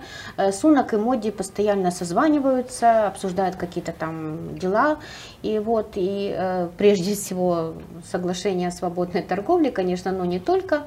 Э, Что касается Америки, ну и опять же диаспора огромная индийская в Британии, есть и члены там верхней палаты, лорды индийского происхождения, и кого там только нет, и концерн Тата индийский давно скупил там Ягуар, э, ну это давно уже очень случилось, и то есть присутствие в бизнесе тоже есть. Э, Вот. А что касается Америки, один только факт приведу. В Индии есть традиция э, на парад в честь Дня Республики 26 января приглашают какого-то одного, ну иногда группу э, очень почетных иностранных гостей. Вот пришел Моди э, к власти, да, это был май 2014 года выборы. Э, 26 января почетным гостем на параде в честь Дня Республики был Барак Обама. По-моему, уже все понятно. Э, При этом он не просто приехал на парад и уехал, он пробыл три дня, все как положено, с посещением Тадж-Махала там и так далее. Э, Вот, э, газеты просто там сошли с ума, и все СМИ писали только об этом визите. И прошу заметить, это был первый американский президент, э, в качестве почетного гостя на таком параде. То есть там кто только не был. Э, Некоторые там по два, по три раза, в том числе французских президентов очень любят. Ну, советских, российских, Горбачев был, Путин был, Медведев был, все были. А Вот, соседи очень любят приглашать, там Пасян, например, э, саудовских принцев в последнее время, там и, и других представителей стран Персидского залива. Но американский президент был первый раз, и это было очень показательно. Вот, э, поэтому, конечно, они друг другу очень нужны во многих аспектах, и очень давно Америка э, как бы способствует э, влиянию в свое общество, э, вливанию, вернее, в свое общество индийских специалистов. С 80-х годов еще специальные визы для вот этих айтишников и, и прочих. Вот. Индийская диаспора в Америке одна из наиболее процветающих. Это второе после израильского лобби в Конгрессе США э, по влиянию. Э, Это очень много представителей индийского происхождения в политике, в том числе и э, претендент, которая подала сейчас от республиканской партии, напомните фамилию, которая была представителем Ники Келли, Хейли. да. Ники Келли. Она э, вообще сикх по своей, так сказать, по своему происхождению религиозному, имеет индийские корни тоже, Ники Хейли. Э, Вот, поэтому тут и межчеловеческие отношения, тут и бизнес, тут и дипломатия, и культурная в том числе. Э, Кстати, именно Нарендра Моди с 2015 года поспособствовал тому, чтобы на международном уровне отмечался День йоги. И у них таких культурных проектов очень много. Очень много. И они страшно популярны в тех же Соединенных Штатах. Ну а про безопасность вы уже сказали. Безусловно, участие Индии в Квад, совместные учения военно-морские и так далее. Это то, что очень нужно в процессе сдерживания Китая. Ты говоришь, эфир завис? Пишут. А, пишут, что эфир завис. Да. Где завис? Ну, Ну, у нас все нормально, да. Вы э, напишите в чате, если... Да, вот мне написали, что Мгм. стрим упал в чате. Это Но на Политлабе? Да. на Политлабе, на обоих каналах. И, видимо, я так понимаю, твои тоже. Да, напишите в чате, нормально ли нас Не, у видно. меня идет все нормально. Да, у меня тоже все У идет. меня все завис. Хорошо. А ну скажите, вы видите эфир, все нормально? Напишите да, да, нет, нет. Да, напишите, чтобы мы понимали. Потому поставьте лайки заодно, те, кто не поставил. Не, не, не, не Пишите да или нет и ставите лайк. Неважно. Я завис. Зависло. Мгм. Э, ну, у меня идет пока что, поэтому ну, пока не отвечают. Стрим, ну, у меня, у меня ваш подвис, а вот мой сейчас я не, сейчас я не пойму. Вроде... Так, Теперь стрим- так и не узнаем, что было с Обамой в Тадж-Махале. Пишет мне. Что было с Обамой в С Махале? Мишель Обамой, да, причем. Потому что он с женой приехал, как Да, положено. Так, кадавры, что там Алексей, происходит? скоро узнаем. Со, со- Щас- со стримом, что там произошло? да. Расскажите нам. Кто виноват? Кто, Мы можем продолжать или Кого мы будем распинать после Ответа эфира? нет. Нету ответа. Не знаю пока сказать. Ну, вот это типичный ответ. Не знаю, не знаю, не виноват. Это очень по-эдийски, я бы сказала. Да, только только Обама? Потому что иногда очень смешно, когда они там диджитализировать все собираются, там почту, услуги, вообще все. А, э, грубо говоря, свет в село не проведен, да, ну, то есть вот как-то электрики нету. Ну, запись идет, короче говоря, поэтому не парьтесь, в любом случае в записи, если вы, Да, выскочит, то не, не- не это.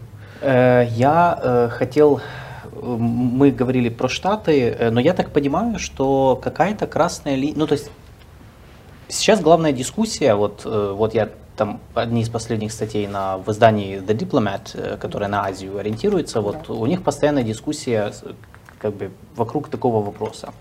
То есть будет ли Индия э, ну вот, полностью, так сказать, идти в фарватере Штатов или в союзе с ними, либо нет. Потому что, я, насколько я понимаю, что несмотря на то, что у них стабильные, хорошие отношения с Вашингтоном и Лондоном, в Индии есть определенные вот моменты, которые ну, не позволяют им ну, вот, откровенно, например, там, вступать в союз США там, против Китая. И, ну, то есть, потому что это обсуждается обсуждается то, что вот они придерживаются, они постоянно же все равно, все равно говорят о многовекторности, о многополярности, о том, что о мире, о недопущении там какой-то эскалации и так далее. Почему Индия не может, э, ну, выглядит так, что они не могут принять решение, вот мы со Штатами, Китай враг?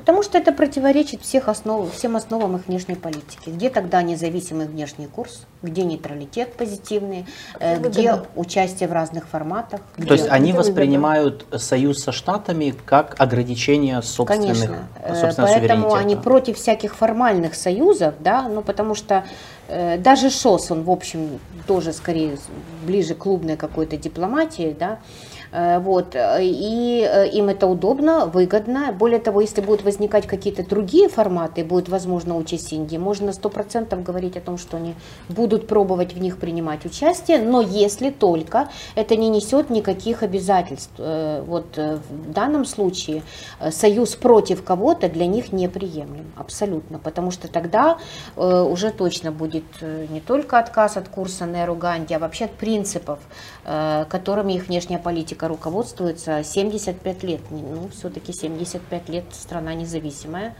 и старается следовать этому курсу, который, кстати говоря, формально есть предметом а, межпартийного консенсуса. То есть какая бы партия не приходила к власти, формально курс не меняется. Могут быть немножко другие акценты, но это все равно приоритет соседям, это все равно Китай, это все равно великие державы, и это все равно не участие в блоках.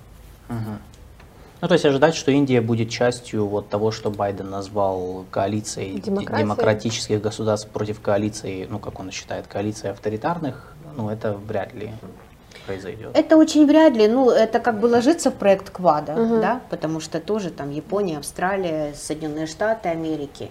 Но ведь это тоже не, пока, во всяком случае, не до конца формальный э, какой-то такой клуб. Хотя на, последнем, на последней Генеральной Ассамблее ООН министры иностранных дел КВАД встречались отдельно, была у них там встреча, что-то они там какие-то перспективы обговаривали, но, э, скажем, индийский МИД никаких э, деталей не давал.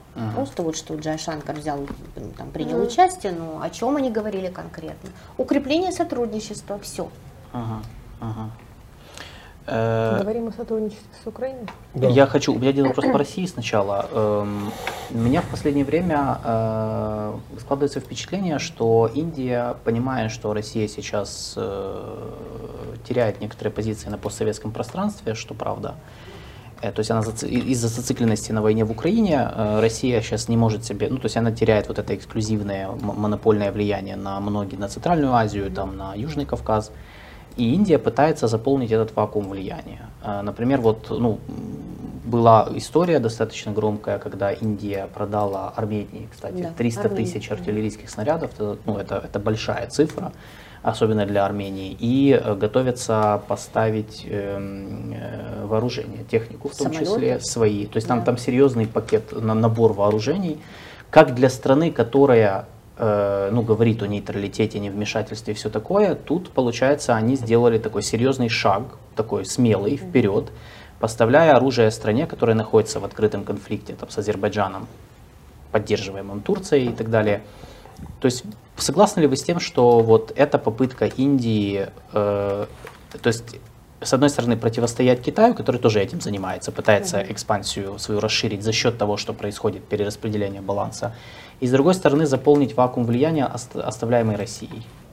Э, Да, можно с этим согласиться, хотя скорее китайский фактор тут, наверное, больше присутствует, потому что если мы возьмем Центральную Азию, с которой у Индии очень хорошие отношения, давно, вот как только Советский Союз распался, они там и студентов приглашали к себе учиться, и там всякие бизнес-форумы проводили, и фармацевтику свою продавали, там и в Киргизии открыли филиал какой-то там, ну, в общем, э, хорошо дружили и сотрудничали.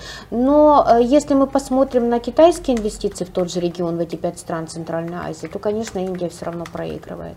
Поэтому там, где остается какая-то возможность, как я уже сказала, это индийский принцип. Там, где можно, мы туда. Куда можно вступить, вступим, э, будем задействованы. И вот этот армянский да, контракт, там вообще несколько их вроде бы как предусматривается. Ну, он, в общем, э, не сильно, как они считают, противоречит каким-то там им, их принципам, тем более, что Индия известна всему миру как страна, активно участвующая в ВТС э, и как покупатель, прежде всего, один из крупнейших, вот, и как страна, которая пытается это все диверсифицировать, и особенно сейчас. своё, да. Э, Вот, э, поэтому да, можно так считать. Блумберг пишет, что Россия приостановила поставки оружия в Индию. Индийские власти боятся оплачивать их из-за возможных санкций США. Ну, конечно, да. Вот. Угроза Ну, вторичных санкций. Прагматизм, вот он в его чистом виде. Угроза вторичных санкций, она ж все равно работает. Работает, хотя вот сейчас последняя делегация, которая была э, из России буквально на днях э, во главе с вице-премьером Мантуровым, обсуждала вопрос обхода этих санкций, к сожалению, для нас, э, оплаты там в какой-то валюте третьих стран контрактов. Вот, А и, чем их рупии не устраивают? Честно говоря, не могу сказать, небольшой вопрос, небольшой специалист в финансовых вопросах. Ну, не знаю, может быть, чтобы не светить аж так уже, как вариант да, ответа. То есть, если это будет в тех же дирхемах, Эмира- куда эмиратских, да. пропали, э, в смысле, куда поставили. То есть, продажа уже сейчас идет э, через страны Пер- Персидского залива. Вот и покупка тоже нефти как-то там происходит. Хотя очень разные сведения. То говорили, писали о том, что Индии крайне выгодны эти контракты, что там вообще на 200% поднялась закупка нефти э, российской, что дешевая цена, меньше 50, то есть меньше потолка. А сейчас стали писать о том, что якобы покупает и дороже. Вот, и тогда уже действительно возникает вопрос санкций. И стал подниматься в прессе вопрос. А, собственно говоря, да, отношения с Россией нам важны и ценны, но зачем же мы себя так подставляем? Потому что это вопрос, во-первых, выгоды, потому что для всех восточных людей на самом деле выгода будет стоять, наверное, на первом месте. Это очень практичный подход во всем, очень. А во-вторых, все-таки моральные какие-то, вот если мы себя так позиционировали всегда, то давайте же подумаем, а почему эти санкции? Э, да, откуда они возникли. И Россия, как мы знаем, до сих пор агрессором в Индии не названа. Э, И планы по прекращению войны весьма туманные, хотя они постоянно там говорят о том, что мы готовы. Мы готовы сотрудничать, способствовать, быть посредником и так далее. Вопрос как? Да. Сейчас мы перейдем к Украине. Э, Стрим восстановлен. Да, да, да. Э, Так что, да, если что, э, если у вас еще не восстановился, ну, может, обновите страничку, но уже нам пишут все, все нормально. Э, По Украине. Мы- мы- курс? Мы говорили много о курсе внешнеполитическом относительно соседей и прочего. Какой курс по Индии? У Индии по Украине. Ну, тут, да, скорее всего, наверное, надо начать от Украины все-таки плясать, потому что Что с нами не так? Ну, не, Вот. я, ну, Да. и, потому что я привык, э, ну, опять же, с Индией та же история, что с моим Ближним Востоком, Да, с твоей Юго-Восточной. Азией, и, то есть, Как, в принципе, с Азией. да, ну вот, но Любой. действительно, если вот, э, ну, как бы какой-то, вот реально как-то это объяснить, как бы вы объяснили, почему у нас, ну, не развивались отношения с такой большой страной? Хороший вопрос. Это вопрос вообще, можно сказать, вызов всей моей э, профессиональной жизни, да, потому что я всю жизнь пытаюсь доказать здесь в Украине, что нам эта страна важна, нужна, а, что нам э, есть что предложить этой стране, да. Но так случилось, э, что всегда она находилась на какой-то периферии украинской дипломатии, что, ну, когда-то были какие-то всплески, да, были визиты президентов, а, первых три были в Индии, украинские президенты. Ну вот последний был Янукович. А, Дальше политический диалог высокого уровня у нас отсутствует очень давно. Значит, э, до войны э, последний был визит после 2014 уже года министра иностранных дел Климкина в 2017 году туда. И вот сейчас, наконец-то, после года войны, э, визит первой э, заместительницы да, министра иностранных дел Аминет Джапаровой, все. Индийские президенты были в Индии дважды. Последний раз это был Абдул Калам в 2005 году. Причем это тоже был такой интересный визит, потому что он сам тоже создатель ядерной программы индийской, очень известный ученый, был, его уже нет в живых. Э, Был у нас в университете, выступал перед студентами и так далее. Э, Министр иностранных дел Индии никогда не был в Украине. Был только министр, ну то, что мы приравниваем к госсекретарю примерно, да, Minister of State. Э, Никогда не был в Украине. Премьер-министр никогда не был в Украине. Был запланирован визит вице-спикера парламента, и то он сорвался. Это где-то тоже, наверное, в году 16 примерно было. У нас давно нет э, вот этой межведомственной комиссии, да, то есть э, вообще э, политический диалог находится на крайне низком уровне. Никогда почему-то не было времени, средств, еще чего-то. То есть какой-то остаточный принцип, который распространяется на всю Азию, собственно, он работал и в случае Индии. Ну вот это далеко, это дорого, это еще что-то, вот есть у нас их лекарства и так далее. При том, что в Украине э, есть достаточно активная индийская диаспора, она небольшая, но она очень такая проукраинская именно. Э, у нас есть заводы фармацевтические, построенные этой э, диаспорой, да, в Сумской области в частности.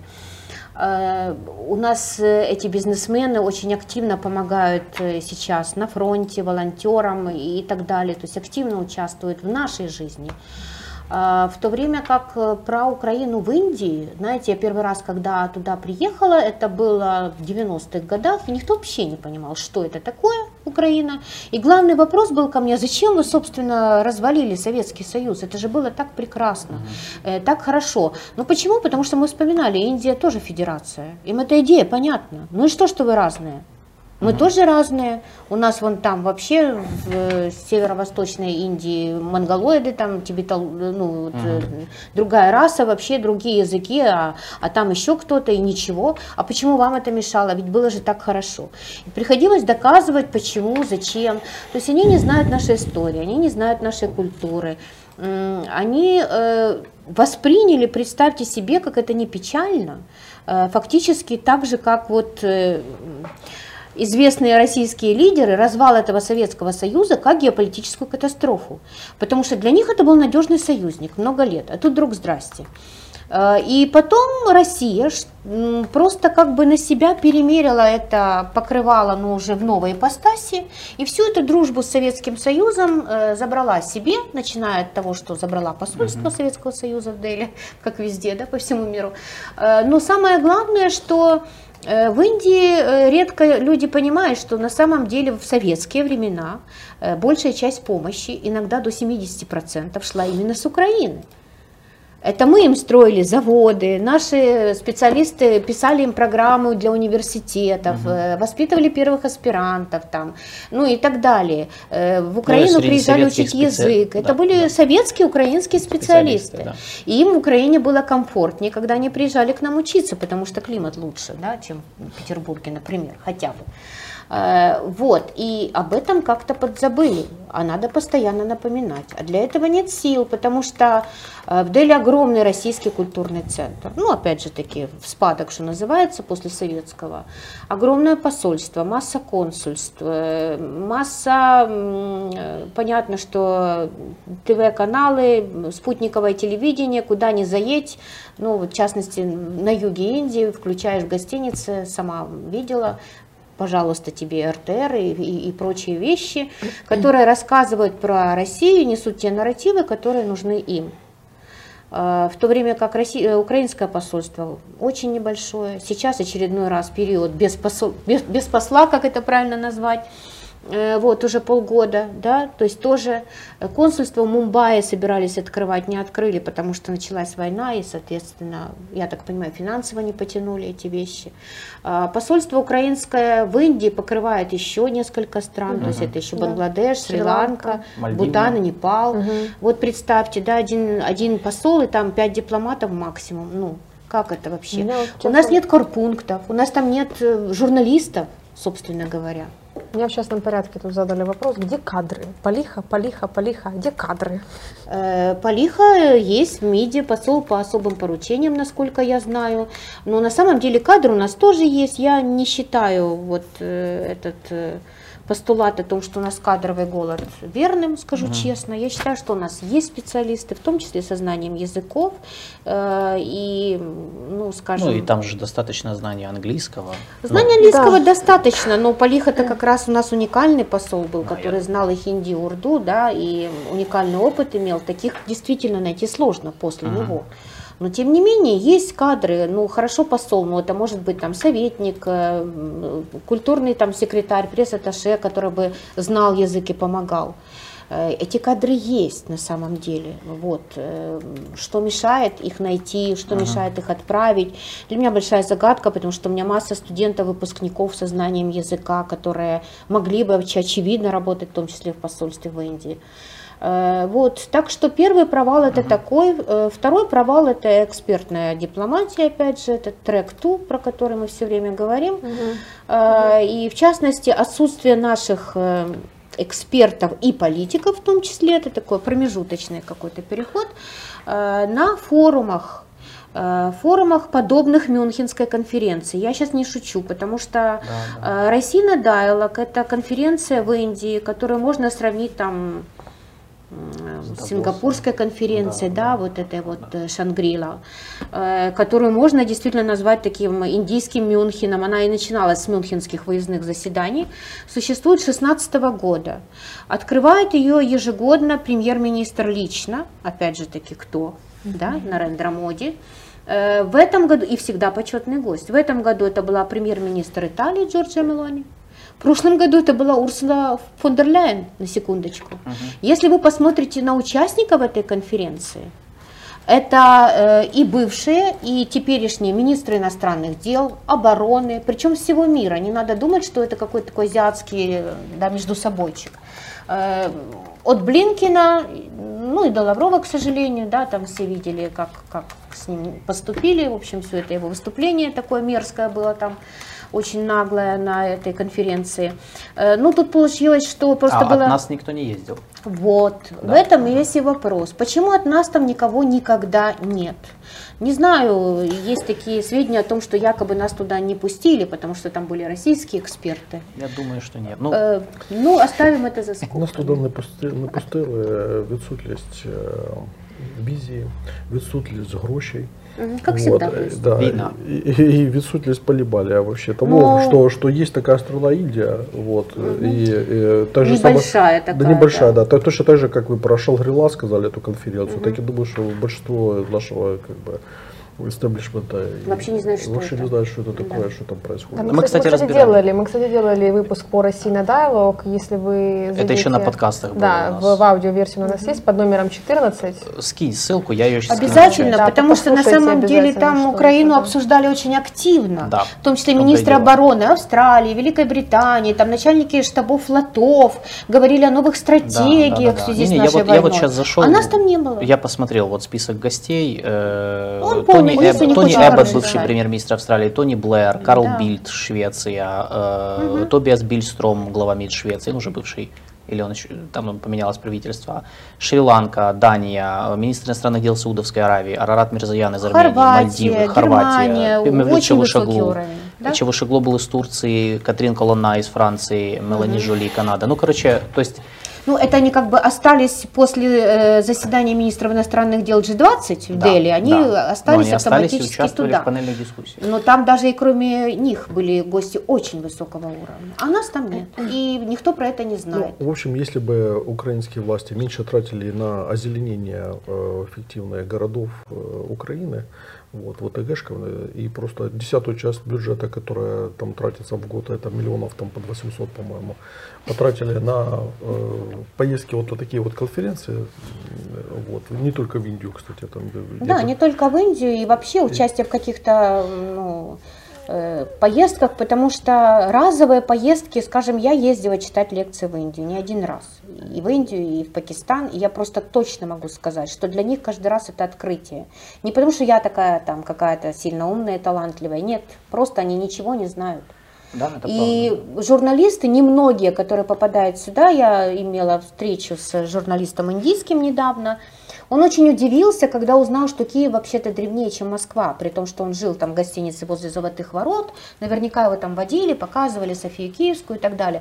Он даже не подумал как-то подготовиться к этому разговору, да, и, и понять вообще, что, что было первее и почему, почему мы так себя позиционируем. Не, Я, согла- я, я, я согласен, и э, я же, когда это было весной да, прошлого года, вот благодаря вам э, я же попал на экспертную дискуссию в В Пакистане, Пакистане, правда? да. Первый раз, это был первый раз на английском языке, мы обсуждали ситуацию в Украине, и очень был живой интерес к Украине, Очень, к тому, это что, правда. ну, то есть а для них очень многое было новое, мне было лично интересно, потому что, ну, это абсолютно другая публика, это новая публика, интересная, ну, ну, не западная, со своими интересными мыслями.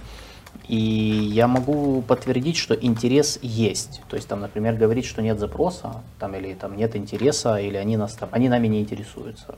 Ну как? так, Да, э, только понятно, надо его но- поддерживать каким-то да, образом. Да. Нет, такие вот банально. Вот я зашел на сайт даже посольства Украины в Индии. э, Я не понимаю, например, почему его не обновляют.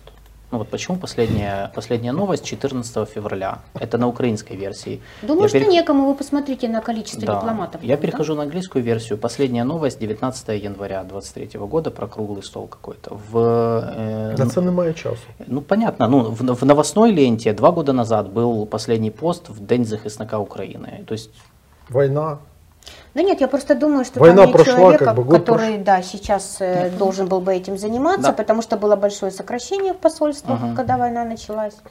Э, Я предполагаю, что оттуда тоже люди уехали и пока еще не приехали, к сожалению. да, да, да. Поэтому вот, ну это вот просто да. Как, Так это же, вот я же говорю, не потратить на озеленение, а потратить просто на дипломатию, там, да. И Я по-прежнему считаю, что кадры найти можно. Это Я тоже считаю, что не они есть. вопрос. Я всегда говорил, что они есть. Конечно. У есть нас люди. масса выпускников, э, причем разных, и со знанием языков, и со знанием международных отношений. Действительно, английский это вполне достаточно. При желании можно выучить язык и на месте, в том числе, хотя Насколько он он непростой. Он сложный, потому что он другой по своей, по своему скрипту, да, по я так понимаю, вы, вы владеете, да? я владею, но я его учила в том числе сама, с помощью, скажем так, э, вернее, в основном сама, с помощью специалистов и индийских друзей в том числе. Но это к тому, что это возможно. Юра, это возможно. Любой язык же можно Это возможно. Он э, сложен по, так сказать, по графике, по написанию, да, ну тут даже на книжке видно. А, но э, он прост в том смысле, что он как пишется, так и читается. Если ты умеешь Да. читать, ты правильно скажешь слово. Это не французский и не русский. Да, то есть ты прочтешь правильно, если ты знаешь, как читать. Всё. Мгм. Мгм. Э, С вашей точки зрения, там топ-3 вещи, которые мы должны сделать ну, реалистично вот в ближайшее время, чтобы как-то вывести наши отношения с Индией хотя бы на какой-то базовый уровень? То, что я сказала, первое политический диалог, безусловно. Э, Не знаю, с чего начать после визита Джапаровой. Я думаю, там какое-то видение все-таки было обрисовано. То ли встречный визит э, соответствующего уровня в Украину, то ли заседание там межпарламентской комиссии. То у нас же есть группа дружбы с Да, э, есть. Индией. Все это есть. Только реализации нету, да, то есть вот это. Первое, с тем, чтобы донести нашу позицию, во-первых, по войне. Потому что все эти мирные инициативы мы знаем, ну, я не буду там вспоминать э, бразильского президента, вот, и, и даже китайского, но и индийские не особенно-то отличаются. В том смысле, что давайте все сядем за стол переговоров, да, а то, что позиция там жертвы и агрессора, она не одинакова, и вообще надо понять, э, кто начало, кто, кто должен теперь э, заканчивать там и так далее. Вообще этого понимания нет. То есть донесение нашей позиции в том числе не просто там экспертами, а политиками, которые объяснять будут и что-то показывать. Э, Второе, вот этот информационно такой блок большой, экспертный, я бы так сказала. Э, При этом я бы сделала упор тут не только там на чтение лекций по Украине, на там, нашу историю и культуру, это все тоже очень важно, но Обязательно нужно сделать акцент на том, что Украина переживает сегодня. А, Потому что индийцы, они такие миролюбивые, но все-таки у них принцип вот этот сила уважает силу, он есть всегда. Э, У них живет огромное такое чувство уважения в них к армии, к своим вооруженным силам, и они патриоты.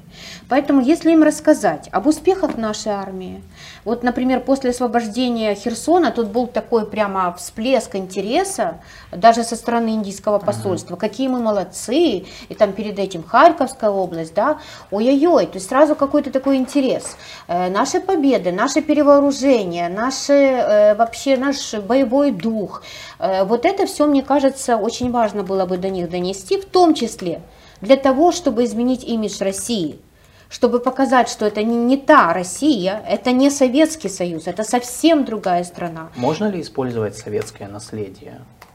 А почему нет? Опять же таки рассказать, что, ребята, вот мы с Украины вам сделали вот это, вот Мгм. это, вот это. советское Вот время, завод да, Пхилаи, вот э, ваш там бомбейский, этот мумбайский технологический институт, number one вообще в Индии.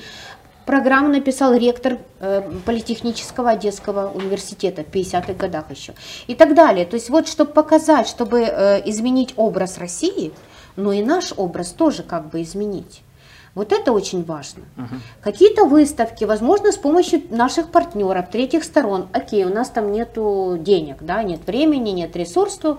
Давайте попросим наших там партнеров из той же Великой Британии, например, с Восточной Европы, которая имеет больше возможностей, помочь нам организовать такие выставки. Э, Но при этом все-таки я бы делала упор э, не столько там на жертвы, ну, конечно, похищение детей это ужасно, об этом надо говорить, это все понятно. Но для индийцев более доходчиво, мне кажется, вообще для азиатов, это история про победы. Это про нашу силу, да, э, про то, что не надо покупать российское оружие действительно, потому что вот оно устаревшее, да, и потому что сейчас они срывают вам контракты, потому что они не могут его вам поставить.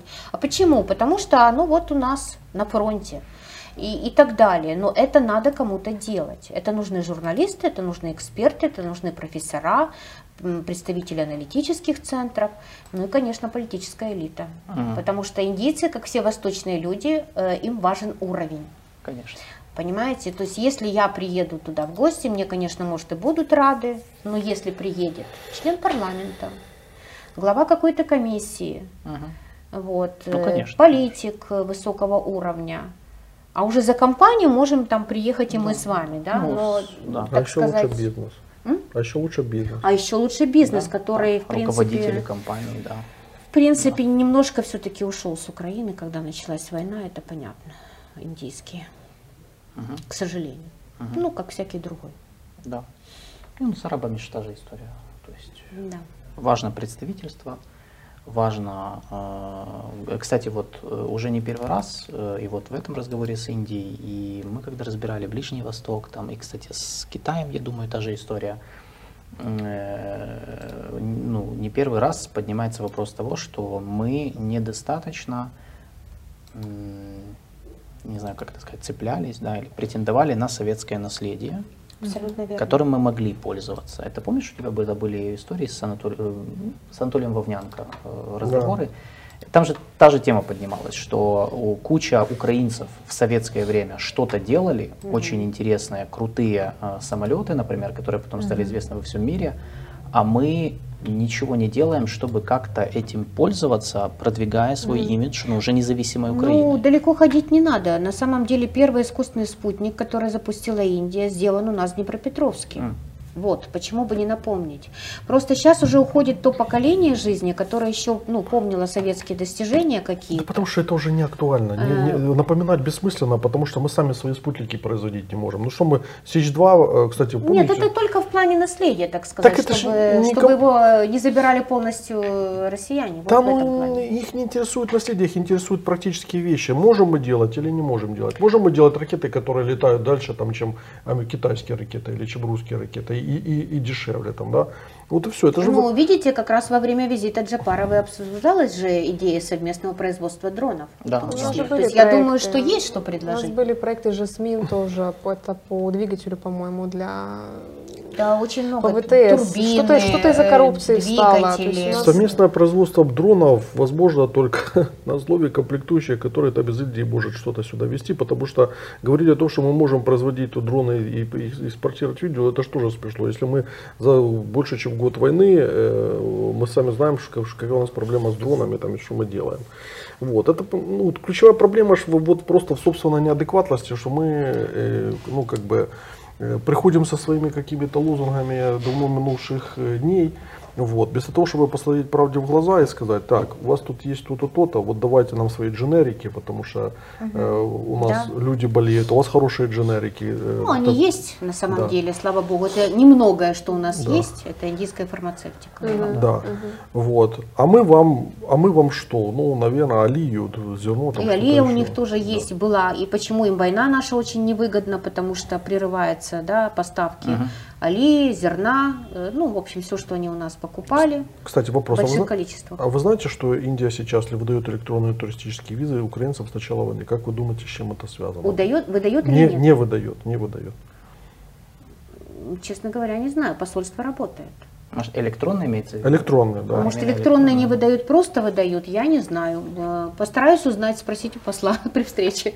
Вот, потому что посольство на месте, посол на месте в Киеве. Вот, они работают, дипломаты есть. Ага. Э, Ну, наверное, без семей, скорее всего, но работники есть посольства. Это странно, вообще говоря. Мгм. Вообще не выдает визы, пишет Шанти Астра, э, женщина, которая... Ну, Надо Тоже. проверить, потому что я не видел Э, сообщений. и Да, надо проверить, я такой вопрос задам. Я читала в телеграм-канале, что россиянам инди- индийцы тоже сейчас не выдают визы, поэтому мало ли. В таком в ответном И порядке. не, не только, наверное, нам, потому что я подписана на парочку телеграм-каналов по Индии, которые ведут э, российские дипломаты, так сказать. Смотрю, что там враги пишут. Тоже жаловались, что не выдают россиянам визы, поэтому... Я видел, да, я видел эти сообщения. Вот, так что не только нам, наверное. У меня э, последний вопрос, э, потому что после нашего эфира будет логичным вопрос. Где почитать об Индии? Хоть Да. что-то?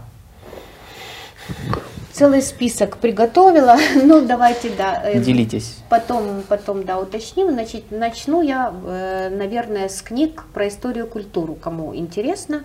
Э, Есть такая книга, это бестселлер много-много уже десятилетий, называется «На чудо, которым была Индия». Автор австралийский индолог Артур Бэшем. Артур Бэшем «Чудо, которым была Индия». Ее можно было там когда-то на Петровке у нас найти, я думаю, что в интернете на пространстве где-то, может быть, она есть. Это такая себе энциклопедия по индийской истории, культуре, религии, обрядах, ну вот Я- все-все-все с древних такое. времен. Я люблю такое Э, читать. Вот. э, И очень таким она доступна. Она выдержала массу переизданий, очень хорошим языком написана. э, Вроде как и научная, но без всяких таких там страшных э, фраз. Э, Вот, ее бы посоветовала обязательно. Э, Далее идет такой жанр биографии и такой литературы, которую оставили известные личности. Ну, прежде всего, вот э, упоминаемая книга «Открытие Индии» Джавахарлала Неру самого.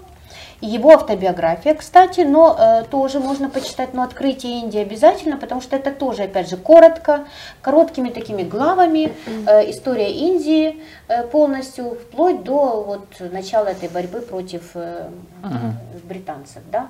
Далее э, очень советую почитать э, весьма известного автора Салмана Рушди, но только не сатанинские стихи, э, это вообще совсем другое, и, ну, не знаю, я не поклонник именно этого его произведения, в то время как у него есть прекрасная книга, по которой с, уже есть и фильм, он там даже слегка какую-то роль сыграл, «Дети полуночи». называется «Дети полуночи». Фильм, по-моему, 17 или 15 где-то года, где-то так. Э, Книга, конечно, лучше, как всегда, чем фильм «Дети полуночи». Он сам, собственно говоря, такой ребенок полуночи, потому что он родился в 47 году, Салман, сэр Салман Ружди. Э, Вот, и книга ну, рассказывает о создании Индии, Пакистана, там, об Индире Ганди, ну, много о чем. В общем, это уже ближе к нашим временам. Э, Люди, которые интересуются историей Кашмира и проблемой Кашмира, должны обязательно почитать его же книгу, которая называется «Клоун Шалимар». Шалимар – это известные сады в Кашмире. Э, Клоун Шалимар, э, она, мне кажется, уже и переведена была, но на английском языке ее точно можно легко найти. Шалимар де Клоун, так она и называется.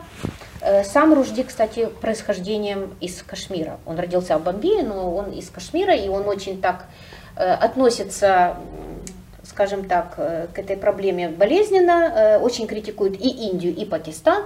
И кому, если вдруг захочется прочитать про Пакистан, то это вообще э, must have, его же книга, которая называется «Стыд». Шарам, да, на, на хинди. А, стыд, и это как раз про создание Пакистана, про особенности этой страны. Э, Далее, если кто-то хочет понять современную Индию, есть еще один, так же как и Ружди, э, лауреат Букеровской премии, зовут его Аравинд Адыга. Э, В 2008 году он получил Букеровскую премию за свой первый роман, называется «Белый тигр». Это чтобы понять, как сейчас э, растет вот эта IT-индустрия в Индии, какие отношения между кастами в современной Индии. Это история такого практически неприкасаемого, который выбился в богатые бизнесмены. Вот. э, Там про отношения с Китаем, кстати, есть. Да? Там, э, книга написана в таком жанре «Тысяча одной ночи», там семь ночей, когда он ждет приезд э, кого-то из китайских лидеров в Индию. И на этом фоне значит, рассказывает, что с ним случилось. Очень увлекательная книга, она небольшая. «Белый тигр» обязательно. Э, Далее посоветую еще такого автора Шашит Харур. Это очень известный индийский дипломат, э, который сделал потрясающую карьеру в ООН в начале и даже в 2006 году э, предлагал себя на пост генсека, участвовал в выборах. Шашит Харур. Харур э, или Тарур он иногда у нас переводится. Потом он стал э, парламентарием в Индии, и сейчас, по-моему, остается им, и э, претендовал вот в недавних выборах на пост э, председателя партии Индийский национальный конгресс. То есть он в оппозиции к моде, чего он только не написал. Он написал биографию Моди, биографию Неру, биографию Амбедкара, м, творца Конституции. Очень хорошая его книга по истории называется «От э, полуночи до миллениума». From Midnight to Millennium. А, об истории Индии, о династиях там и, и так далее. Инглорис Empire, вот смотрю, тоже интересно. Очень, да. Потом Dark он сам Ages исто- у он него про историк? Британскую империю. Нет, он не историк, но вот он очень хорошо пишет. Действительно, он очень талантливый автор. Э, Вот у него именно много бестселлеров, э, очень хорошо он издавался, и когда еще в ООН служил, там работал.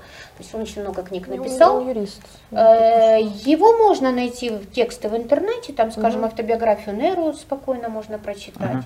Вот. Ну и под конец, если это будет э, воспринято да, адекватно, да, могу порекомендовать свою книгу. Ее можно найти в Институте Востоковедения у нас. Называется А, Индия и Пакистан. Э, Она не только про Индию, она и про Пакистан, потому что это в том числе мой личный опыт. То есть э, это, в общем, как бы научная книга, но это история всего субконтинента с акцентом на раздел в 1947 году и отношениях э, между Индией и Пакистаном теперь. В том числе там и Кашмир отдельно, там и Ганди отдельно, э, вот, там есть персонали отдельно очень много, в том числе про Нарендру Моди. Вот, ну и мои фотографии, которые, ну, снимки делала я во время своих путешествий, чтобы понять, что там происходит. Э, Вот. Опять же, кому если сильно интересно, можно найти формат какой-то электронный, чтобы почитать. А когда она издавалась последний раз? Она была издана в 2019 году, это было Ага. еще до моей поездки в Пакистан. Ну, я бы сказала, что я бы не сильно много что изменила после поездки. Можно бы, конечно, кое-что добавить и, может быть, когда-то переиздать. Э, Но, по сути, там очень много истории, поэтому, в принципе, можно. Посмотрим. Я с интересом, думаю, посмотрю. Вот, что за книга. Смотрите. Спасибо. Э, И, э, может быть, мы даже и поможем переиздать. Да. Э, Вот. Ну, смотрите, я думаю, что это же не последняя наша беседа, потому что про Пакистан. С удовольствием, очень- потому что мы про него про вообще Индию никто ничего не Да, знает. потому Мы что про Индию хотим, и про Пакистан. э, я автостопом собирался ехать в Пакистан, в Индию, Про через. Иран, но так и не доехал пока что, Так, к Да, сожалению. сейчас Там это, наверное, придется океан. отложить. Ну, она, для меня однозначно в Иране, как бы я думаю, что меня запакуют и сразу отправят в Россию. Я думаю, до Пакистана вы не доедете. Да, поэтому Да, еще есть Афганистан, талибы, много тем для, Да, так сказать, да. обсуждения, которые оттуда были виднее немножко. Вот. Да. Ну, за один раз Интересно. это невозможно. Паки- ну, Пакистан тоже, ну, Пакистан это вообще очень прикольная страна, вот я это сколько очень читал, изучал. недооцененная Да. страна. Пусть мои друзья индийцы не обижаются, конечно, но э, это очень интересная страна, про которую мы просто крайне мало знаем. И в какой-то степени жертва тоже пропаганды, да, вот примерно как вот в Индии мы э, знаем, что в Индии все с российской, так сказать, прессы, там, с российских медиа про Украину, к сожалению, знают. Точно так же и у нас мы про Пакистан знаем в основном от индийских э, каких-то э, источников, что не совсем правильно. Поэтому мы обязательно встретимся Да. с вами по Пакистану, сделаем такой большой разбор, там, там есть о чем поговорить. Да. Вот. Да, это точно. Спасибо огромное Да. за Спасибо. Спасибо, за что пришли. беседу. Э, Да, я считаю, что классный эфир у нас пол- получился. Э, Будем продвигать тему Индии, вообще Южной Азии. Э, Друзья, вот будете знать, у нас есть Елена Бордиловская. э, Значит, есть Алина Гриценко, которая приготовила Специ- замечательную Да. э, доповедь такую. Ну, да, я же в соавторстве с коллегами, да, у Национального института стратегических исследований в прошлом году вышел большой доклад аналитический по Индии, Республика Индия, Путуга, що зростає. Вы можете на сайте НИСТ зайти обязательно, обязательно ознакомиться, в Обязательно. электронном варианте. Да, я, я его, э, ссылку на этот доклад, э, я его кину в чат, так что ознакомьтесь, пожалуйста, э, знаете, что у нас есть И там люди. будет Мы понятно, писали. почему популярен моди, да, в том числе. Ну, мы писали понятно. всем всем отделам, много-много людей принимали участие в написании, написании этого доклада. И поэтому очень да. много источников и цифр, очень много статистики, Мгм. Да. вот интересной, которая для людей, которые любят все цифрами оперировать, да, многое прояснит, как мне кажется, этот Да. доклад. Э, Спасибо большое. Э, Я еще Давай. скажу свое веское слово, потому что этот эфир заканчивается, но вообще не заканчиваются эфиры сегодня, их будет еще несколько, это в частности два. Потому что через 8 минут начнется эфир с Романом Головин- Головиным по, зерновой, зерновая удавка Украины, как э, выйти из тупика как вывести из тупика экспорт украинского ПК. Тут же скандал за скандалом, что нам же аж не дают там экспортировать, поэтому тут разберемся, он по сельскому хозяйству хорошо разбирается, эксперт государственного управления. Вот. А в 17 вечера, э, то есть через э, часик, считай, это э, ну, традиционный эфир с Дацюком и Арестовичем будет. Вот, я его назвал «Будущее Украины и пессимизм». Э, э, Сергей Аркадьевич дал большое интервью э, Острову, и вот отталкиваясь от этого интервью, мы, мы разовьем свою бурную деятельность. Так что через э, часик те, кто не хочет слушать про зерновые сделки, про экономику, про все такое, Про пессимизм. да, сразу, Сразу сразу в пессимизм. 17.00 вырубайтесь, и будет такой задорный пессимизм. э, В пятницу а- вечером как раз, да? да, а может и не пессимизм. Вот тут, тут говорят, что пишут э, у меня в этом в телеграме, что мы кошмарим, значит, э, людей, нашу аудиторию. Я скажу, это абсолютная правда, потому что у нас длинный контракт с, с с продавцами, с производителями памперсов. Поэтому мы просто экономически реализуем свою, свою, свою чисто экономическую стратегию. Вот, ну, звоня это як я. Э, Короче говоря, спасибо, Елене. Спасибо большое. Спасибо за... э, Надеюсь, спраш- Было где вот эту прекрасную книгу найти. Я посмотрел вот бегло, ну, э, она действительно глубокая. Вот. Я не уверен, что там много у вас экземпляров есть в вашем институте. Ну, еще сколько-то есть. Да? Их вообще не очень много, поэтому, да. Это ж кто- кто библиографическая- это я надо... считаю, что такие книги надо переиздавать. Вообще вообще надо заниматься как бы, популяризацией, потому что у да. нас... Наклад институт 200 спрашивала, примерников, это вообще, это, это библиографическая редкость ну, на, на старте. То, что наклад 200 Да. примерников, это, ну, это вообще как бы Ну, библиографическая мало. как говорится, что было, на том спасибо, потому Ну да. что это был такой грант небольшой, честно говоря. Вот. А переиздать, конечно, хотелось бы, тем более, что будут какие-то изменения, новые выборы, вот, грядут в Пакистане вот-вот, и потом в Индии. Короче говоря, году. Мы с вами на этот счет еще поговорим. Я Я, знаю индийского бизнесмена и знаю один прекрасный фонд, называется Украинский фонд майбутнего мой, вот, который, возможно, вам Какой хороший фонд. поможет, Да. поможет вам, кстати, благодаря нашим зрителям, которые любят такие вещи.